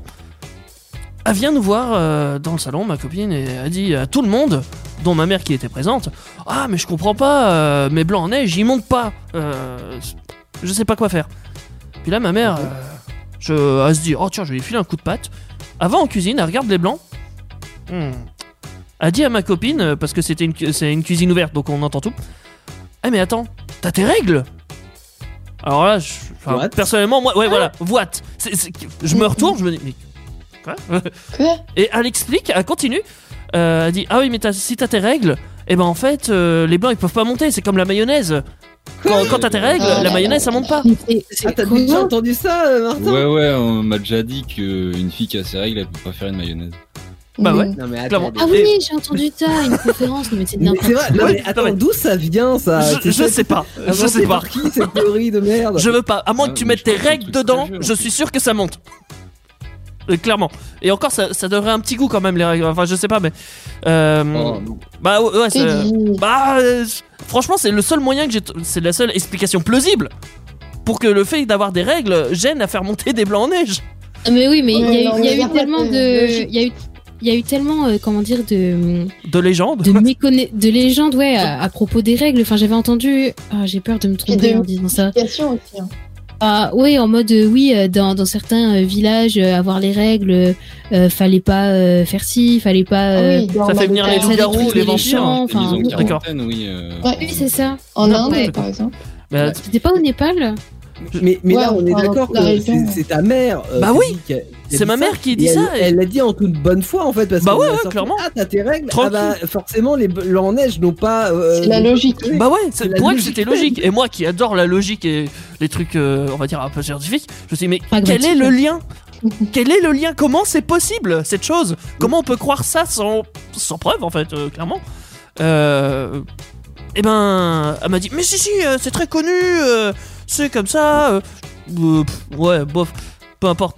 Elle a dit à ma Il faudrait, copine, il faudrait qu'on fasse des tests euh, à grande Ouais, échelle, tu vois. Genre, on fait faire euh, dès que t'as tes euh, règles, gonfler les blancs en neige à toutes les femmes euh, qui ont des règles et bim, c'est ça. on démonte sa théorie. Journée spéciale Bah règles oui. blanc en neige. Euh, moi je veux voir C'est ça. ça. Euh, Ah, moi, je vais mettre ça en place. Hein. bon, Mais bon, que ça, soit clairement, une, que clairement. ça soit une ancienne légende ou qu'on on prenne ça à la rigolade, pourquoi pas. Mais que, que ta mère ait dit ça de manière spontanée et en y croyant, moi ça me fait plus peur en fait. Après, ma mère, elle croit beaucoup de choses. hein, ça va. Oui, Elle est très croyante de beaucoup de conneries, mais bon, euh, peu importe. Euh, a, a dit à ma copine de sortir de la cuisine. Ouais. Parce qu'elle considère, je sais pas, que quand tu sors de la cuisine, tu n'es plus dans la cuisine. Donc, euh, théoriquement, les règles n'ont Les plus d'effet sur les blancs. vont monter tout Oui, Mais oui Mm. Et c'est avéré que 5 minutes plus tard, les blancs sont montés et étaient fermes. Tout seul. Alors, Tels des blancs qui ont duré 5 minutes en fait. Tel Bah, euh, la vraie euh, ouais, en fait, moi, la, la pre- le premier réflexe que j'ai eu en tant que cuisinier ou boulanger, enfin peu importe, euh, j'ai déjà fait monter des blancs en neige, quoi. C'est, bah en fait, fallait juste attendre 5 minutes de plus. Qu'est-ce que tu vous casses les couilles avec tes règles? C'était juste 5 minutes de plus C'est ça, mais non, mais en fait, ça se trouve, c'est ça la première expérience euh, qui, a, dû être menée. C'est une femme qui avait ses règles, les, les blancs en neige ne montaient pas, tu vois, genre ta copine. Et ils Ah ont ouais. fait sortir la femme, euh, ou la femme est sortie de la cuisine, et les blancs en neige se sont mis à monter. Ils sont Elle est partie Hey, aux a toilettes et en fait, ils sont montés entre temps. Non, mais c'était juste euh, une, une excuse euh, complètement débile euh, Ouais. pour dire ah non non non la femme tu vas pas faire des ça, trucs là. de grand chef cuisinier hein, attention. hein. Ah, Ah, c'est des blancs en neige. non, mais pas, pas- pas- c'est pas des trucs de grand. non, c'est pas, c'est pas grand cuisinier, mais genre, en Oui, mode, ouais, femme, vraiment, euh, quand t'as tes règles, tu sers plus à rien. hein. Franchement, euh, tu m'énerves. Hein. Sors de là. Et puis c'est comme euh, le- la phrase quand quand une femme est tout simplement juste énervée, mais t'as tes règles ou quoi? Ouais, ah, ça aussi, Mm. encore. ça- Mais bon. Je Là, les pour le coup, ai, c'est tu les veux blancs en boire, mais tu veux en boire un shot? Voilà Bah, une bonne répartie. Alors, bravo. personnellement, non. J'ai pas très envie. Mais ça en, ça en revient au prochain sujet auquel je voulais parler et on en a parlé un peu en off. Euh, les maîtres sushi au Japon. Mm. Alors, les maîtres sushi, vous- euh, si vous voyez pas ce que c'est, en fait, c'est les gens qui préparent des sushis. Pourquoi ils ont le titre de maître? J'en sais toujours rien. Je sais pas Parce pourquoi. qu'ils passent 10 ans Ils d'études. master. Ils ont 10 ans Ouais, d'études, donc ils 10 ont un ans diplôme. d'études Pour être maître sushi. Ah, D'accord. Donc ça explique euh, la suite. Il n'y avait euh, jusqu'à euh, peu de temps euh, pas de maître sushi féminin. Parce que euh, ils considèrent, euh, et c'est encore très présent malheureusement, qu'une femme euh, qui ferait des sushis, si elle a ses règles, ça altère le goût des sushis. Mm, mm. Elle a les mains trop chaudes aussi. Oui. Bah, euh, oui. Donc voilà, Euh, tu n'avais Mais c'est vrai que c'est, c'est vrai que c'est bien connu. Les femmes, quand on a les règles, on a envie de foutre le sang des règles partout. Mais oui, c'est ça. surtout que c'est hormonal et ça va contaminer. Ouais, c'est ce que je pensais, ouais. Je me suis dit, mais attends, Les à moins qu'à mettre ses règles. rouges. Bah oui, S'ils sont rouges, là, tu peux peut-être te poser la question. Effectivement, le goût sera peut-être un peu altéré. Et encore. Euh, mais Est-ce que c'est pas tout simplement du thon rouge? Ou du colorant, va savoir. On sait pas ce qu'ils ont mis dedans au final. Mais c'est peut-être bon, euh, je sais pas. Oui, bah, c'est comme la sauce blanche kebab, quoi. Oui. Puis au pire, tu goûtes et tu fermes ta gueule. Et puis voilà. Mais bon, peu importe. Euh... Ah, je dis pas de manger tout et n'importe quoi non plus, mais euh, voilà. Euh, T'avais pas le droit, en tant que femme, d'être, de porter le titre de maître sushi. Mhm. T'avais même pas le droit d'aller en études en fait, hein, t'étais pas accepté. Bah oui, bah, bah oui, mais t'avais le droit d'apprendre tout seul. Euh, tu peux pas apprendre tout seul maître sushi, c'est c'est de la cooptation, c'est faut être formé par quelqu'un qui est formé par quelqu'un qui est formé, etc. etc. Ouais, je suis pas totalement d'accord comme ça. En fait, on est. euh, Avec de la volonté, on peut tout apprendre par soi-même. Ah non non, mais j'ai pas dit que tu pouvais pas apprendre à faire des sushis. Je dis que pour au Japon, pour avoir le nom de maître Ah oui, oui. sushi, il faut que tu sois coopté. Je vois. Et ben, pour autant, euh, alors je sais plus son nom parce que c'est un nom japonais et que euh, ma mémoire c'est pas. Ouais, bref. Euh, Il y a une femme qui a décidé d'ouvrir euh, son propre resto à sushi, si on appelle ça comme ça d'ailleurs, euh, avec que des femmes qui cuisinent et qui servent, euh, enfin, qui sont ser- serveuses. Et elle, s'appelle Maître Sushi. Et moi, perso, je trouve que cette, cette initiative est plutôt bien. C'est tout ça pour casser l'image du fait qu'une femme ne peut pas être maître sushi juste parce qu'elle a des règles. Enfin, ça a aucun sens. Juste parce que c'est une femme en fait. Ouais, voilà, ouais. Mais vous vous rendez encore compte mieux, quand ça. même, en fait, on est encore en 1820, là, à l'époque de Victoire, qui avait obtenu pour la première fois le, le baccalauréat parce qu'elle avait, euh, elle s'était battue corps et âme pour pouvoir le passer. On en est encore la même histoire là pour ton maître À savoir sushi, comment on a euh, le, titre de maître. Et puis c'est hyper récent parce que je vois, je viens de taper ça sur internet, c'est en 2017 et Ouais. la dame s'appelle Yuki Chizu et donc elle est installée dans le quartier euh, d'Akihabara au, Ja- au- à Tokyo et Mhm. donc c'est la seule euh, femme qui dirige le restaurant exclusivement de personnel féminin comme le disait Teddy. Ouais. Mais il est bon Et du coup 2000 son poisson ou pas? 2017, enfin c'est hyper récent. Bah ouais, mais je, enfin, je, je, je m'en rappelais plus parce que ma mémoire, comme je l'ai dit, je, je vais le dire à Non, chaque non, fois, non, mais mais c'est- pas. Non, mais t'avais dit que c'est- c'était récent. En fait, c'est- Ouais. voilà, c'est- on parle pas d'un truc qui date du 19e siècle. Ah bah ça Là, peut pas à être. l'heure euh, non. actuelle, en fait, être maître sushi, c'est euh, c'est pas accessible aux femmes. C'est pour ça qu'en ça. fait, ça me ça me choque. Mais c'est comme. Alors en France, si vous voulez faire le comparatif, il y a euh, un truc euh, qu'on peut considérer comme une secte, hein, clairement. Ça s'appelle les compagnons. Les compagnons du devoir, plus Ouais. précisément. Ouais, ouais. Euh. Vous allez me dire, mais si, je connais des femmes qui font partie des compagnons. Alors oui, ils ont des femmes.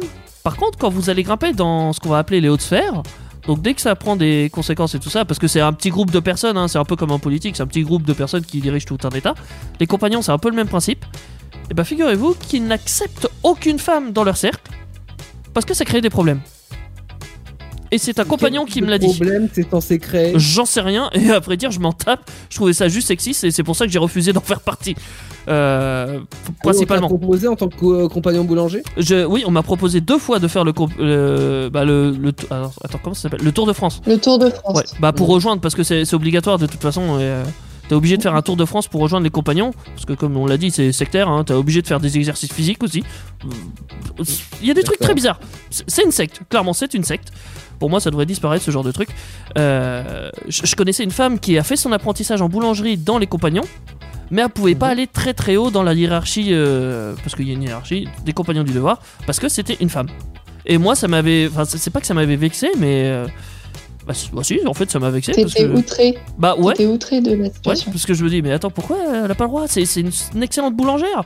Euh, Bah, la non-compréhension, après, euh, c'est vrai que ça, ça tient à nos éducations, et, et tant mieux, mais moi, enfin, pendant très longtemps, j'ai pas compris, en fait, quand j'ai, alors, un peu, euh, été un peu, euh, j'avais un peu les yeux fermés, hein, mais euh, quand j'ai commencé à voir, j'ai commencé à voir très tard, en fait, le, cette différence de, de traitement entre les hommes et les femmes. Et parce que ça n'a pas fait partie de mon éducation. Pour moi, Ouais. que ça soit c'est un moi, humain, point barre. on a été exactement élevés de la même façon. Et, euh, et là, de voir, tu vois, ce, ce genre de, de, de sexisme, bah en fait, oui, quelque part, ça, ça, ça, ça me choque parce que parce que c'est pas quelque chose qui est du tout ancré en moi, quoi. Ouais, c'est pas ancré je en nous, comprends pas, en fait. c'est peut-être pas ancré dans, dans tout le monde. Par contre, c'est très ancré dans les compagnons du devoir. Et ça le restera, à mon avis, pendant un petit moment, sous couverture, comme l'a dit Laura euh, plus tôt dans l'émission, sous couverture de la tradition. évidemment. Parce que la tradition, ça explique beaucoup de choses. Enfin, euh, ça explique, ça couvre beaucoup de choses. Ça couvre beaucoup de choses, ouais, c'est ça. Ouais. Voilà, c'est tout ce que j'avais à dire sur la cuisine. Au revoir, salut. non, je déconne. Ton anecdote quand même, parce que tu nous Ah. l'as raconté en antenne tout à l'heure, quand euh, avant l'émission. Quand tu m'as raconté cette anecdote, j'étais là, mais mais mais, mais Non. comment c'est possible Euh, Je te dis, moi, ce qui m'a le plus choqué, c'est que euh, Elle était ta convaincue de ça. Mais j'ai oui. trouvé la parade, c'est comme. Laura a dit des trucs magnifiques, en fait. J'ai réfléchi plus tard, après, après coup, et je me suis dit, la, la prochaine fois que je vais revoir ma mère, je lui dirai, mais attends, c'est pas forcément à cause de ces règles que ces blancs n'ont pas monté tout de suite. Peut-être parce qu'elle t'est mauvaise, un peu comme toi en cuisine. Allez Euh, Le sel, c'est pas dans les blancs, c'est dans. c'est dans les pas paroles. obligé de t'affliger de ça, ta pauvre maman. Oh, oh là là. Ah mais j'ai toujours aimé la charrier. euh, Faut, faut savoir quand même que je- j'aime bien ma mère quand même, euh, comme toute personne Oui. plus ou moins normale. Euh, non mais elle m'a appris un peu à faire de la pâtisserie quand même. Elle m'a appris les bases de la pâtisserie, genre pâte, sablé et tout ça. Par contre c'est vrai que dans certains plats comme euh, la viande et tout ça, ouais c'est mon père qui faisait quoi. Enfin, mon père lui Ça savait. fait, partie, euh, ça, ça fait partie de la répartition genrée de la cuisine. Non, Oui. c'est parce que mon Et père il a des trucs de cuistot. Ouais, non, non, mais si. Il a des notions de truc La viande, c'est un truc de Ah, oui. bonhomme. Non, mais c'est ça. Les, gars, ils peuvent pas barbecues. s'approcher de la. Ouais, voilà. Ah ils oui peuvent d'accord. pas s'approcher de la cuisinière. Par contre, le barbecue, c'est des trucs de bonhomme, je, je- je- je parlais pas du ça, barbecue, et- je parlais plutôt des plats en sauce euh, type euh, pot au vin ou ce genre de truc où que il y a souvent de la viande. Pot au vin. Alors, soit c'est ah, c'est un pas pot pot au feu, soit c'est Non, un pas- wok au vin. Mais il faut choisir. Bah, eh ben c'est le un pot au vin. Il fait des mashups. Ouais. Comme en musique, on fait des On machins. est une star en même temps. Non, non, c'est, Oui, je, c'est je pas parlais de plats en viande qui nécessitent beaucoup de temps de préparation parce que le barbecue c'est ni un truc d'homme ni un truc, c'est un truc à la con. Enfin, Ah, si, non, non, non, mais, non, Ah mais bah, je t'assure que le bonhomme. barbecue, moi, je, je connais, euh, bah, mon grand-père en faisait partie, hein, mais euh, de ces gens qui ne cuisinaient jamais. Mon grand-père savait pas allumer un micro-ondes. par contre, Euh, le il savait barbecue c'est Il sacré. savait le réparer, hein, mais Ouais. il savait pas l'allumer. Mais par contre, à l'heure du barbecue, eh ben, il était là, et c'est lui qui faisait le barbecue. Et, et C'est pas quelque quoi. chose d'unique parce que euh, moi, il y a, il y a beaucoup de personnes que je connais et, euh, qui euh, qui sont là pour le barbecue, mais qui sont pas là le reste du temps, quoi. Et je comprends Et- pas.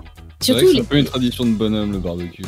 Et Bah. surtout aussi euh, dans- la cuisine, euh, enfin il y a ce côté genré, genre le mec qui fait. Il y a des aliments qui sont genrés mais pour c'est- le coup, ouais. pendant, pendant les repas de famille, ce sont les hommes qui restent les pieds sous la table et les femmes qui euh, amènent les plats et qui débarrassent. Ouais, mais ça j'ai jamais trop connu. tendance. Après, Oh. elles font la vaisselle entre elles en se disant bah nous on va faire la vaisselle pendant que Pendant les que messieurs attendent le café. Ah bah attendez, Voilà, attendez, attendez. J'ai la meilleure anecdote au monde pour ça. Euh, ça va être l'anecdote pour conclure d'ailleurs. Comment mes parents se sont-ils rencontrés d'après vous? Table. Non. Un bal. Euh, on va dire une fête. Mais ils faisaient Ouais. une chose particulière qui va démolir des mythes. La fête du cochon. euh, Non. Ils faisaient la vaisselle. Waouh, c'est Ils trop étaient- mignon. Ah, Ils se connaissaient pas. mignon. Ils se connaissaient pas forcément, mais mon père se propose souvent pour faire la vaisselle et tout ça parce que je sais pas, il adore aider. Enfin, pour lui c'est naturel et je, je le fais aussi souvent lors des repas euh, parce que je sais pas, j'ai pris le pli de mon père malheureusement. Enfin non, malheureusement. Heureusement. Pourquoi, malheureusement. Ah ouais Bah parce que j'aime pas, j'aime pas les humains de, mais peu importe. Mais, Non, euh, euh, il, il aide souvent à cuisiner, il aide. Enfin, euh, je parle lors des gros repas. hein. Parce que sinon, à la Mhm. maison, ça dépend en fait. ils- on je sais pas. Ils s'organisent comme ils veulent, c'est pas mon problème. Donc retournons à l'histoire de leur rencontre autour de la Oui. vaisselle donc. Non mais t'es dit, hein, Ouais. ça va très très vite. hein. Oh là Ils là. se sont, enfin, ils se sont tous les deux proposés pour faire la vaisselle et ils se connaissaient pas du tout en fait. C'est juste euh, à un moment donné, ils ont vu la personne qui, je sais pas, qui était responsable de la fête. Eh, ça te dit, euh, je vais faire un peu de vaisselle pour t'aider et tout. Ouais. Puis après, il y avait une autre personne, Donc, soit, ils, soit sont mon père, ma mère. retournés, ils sont retrouvés autour d'un bac euh, de C'est ça. de- Et ils se sont rencontrés comme ça et paf, voilà, je suis là. Donc, euh, Ah, produit pic. vaisselle, euh, gratte-moi avec l'éponge et tout ça. exactement. Enfin, je sais pas. je- ouais, peut-être. je sais pas. Ça mousse, ça mousse. Oui, voilà. Mais bon, comme quoi, euh, faire la vaisselle, Ça peut permettre de faire des belles rencontres. voilà, ça évite le harcèlement de rue. Éviter le harcèlement de vaisselle, par Non, mais contre. C'est très bien, c'est Mais- une très bonne anecdote en tout Ouais, cas. voilà. Moi j'ai fini. Merci Je... d'avoir j'ai dit tout expliqué en 20 minutes chrono, c'est très gentil. 20 minutes chrono. Oh, mm, je m'aime. Euh, Enfin, je. Ah, je devrais pas le dire à l'antenne. Bon, bon, en tout cas, on a fait, on n'a pas fait le tour de la question parce qu'en vrai, on, on aurait encore beaucoup de choses à aborder et on aurait des questions et des, des, des- des choses encore à dire euh, et à se poser. Mais euh, on a quand même fait un, un petit topo du sujet et voilà, je pense que ça répondait peut-être à certaines, certaines de vos questions. Voilà, à notre échelle, on essaye de, de, parler, en tout cas, peut-être pas faire avancer, mais les choses, mais en tous les cas, de, parler de cette situation, de parler des comportements qui sont irrespectueux aussi, des choses qui sont encore à, à faire parce que il y a eu une évolution au cours de ces euh, 100 dernières années, euh, même un peu plus, mais il y en a encore beaucoup à faire. Donc on continue le combat. On continue aussi à dénoncer euh, les, comportements qui sont pas bons. Enfin voilà, ça doit être euh, ça doit être collectif. Hein, c'est pas euh, de manière individuelle, mais ça doit être un mouvement collectif. Donc on continue le combat les amis. Nous on se donne rendez-vous vendredi prochain alors pour un tout autre sujet qui sera le futur. Mais remarque que le futur ça sera peut-être un, meilleur respect euh, de la femme, on l'espère en tout cas. Euh, on abordera donc le sujet du, futur dans la pop culture vendredi à partir de 21h. Et puis d'ici là, on vous souhaite une très bonne semaine. Profitez bien, faites attention à vous. Le Covid est toujours là, donc on respecte les, les règles de sécurité, d'hygiène. Et on se fait plaisir avec la musique d'Indestar, bien sûr, avec une Guidré. que l'on adore sur Indestar, c'est Guédré. Voilà, avec sa chanson Pisser debout, qui est euh, une bonne chanson féministe. Euh, et on l'adore Guédré avec euh, ses chansons un peu piquantes que, que l'on aime beaucoup. Euh, on se dit bonsoir les amis, à bientôt. Salut, bonne nuit, rentrez bien. Vos émissions préférées où vous le voulez, quand vous le voulez, avec les podcasts Indestar. Dispo sur indestar.fr et toutes les plateformes internet.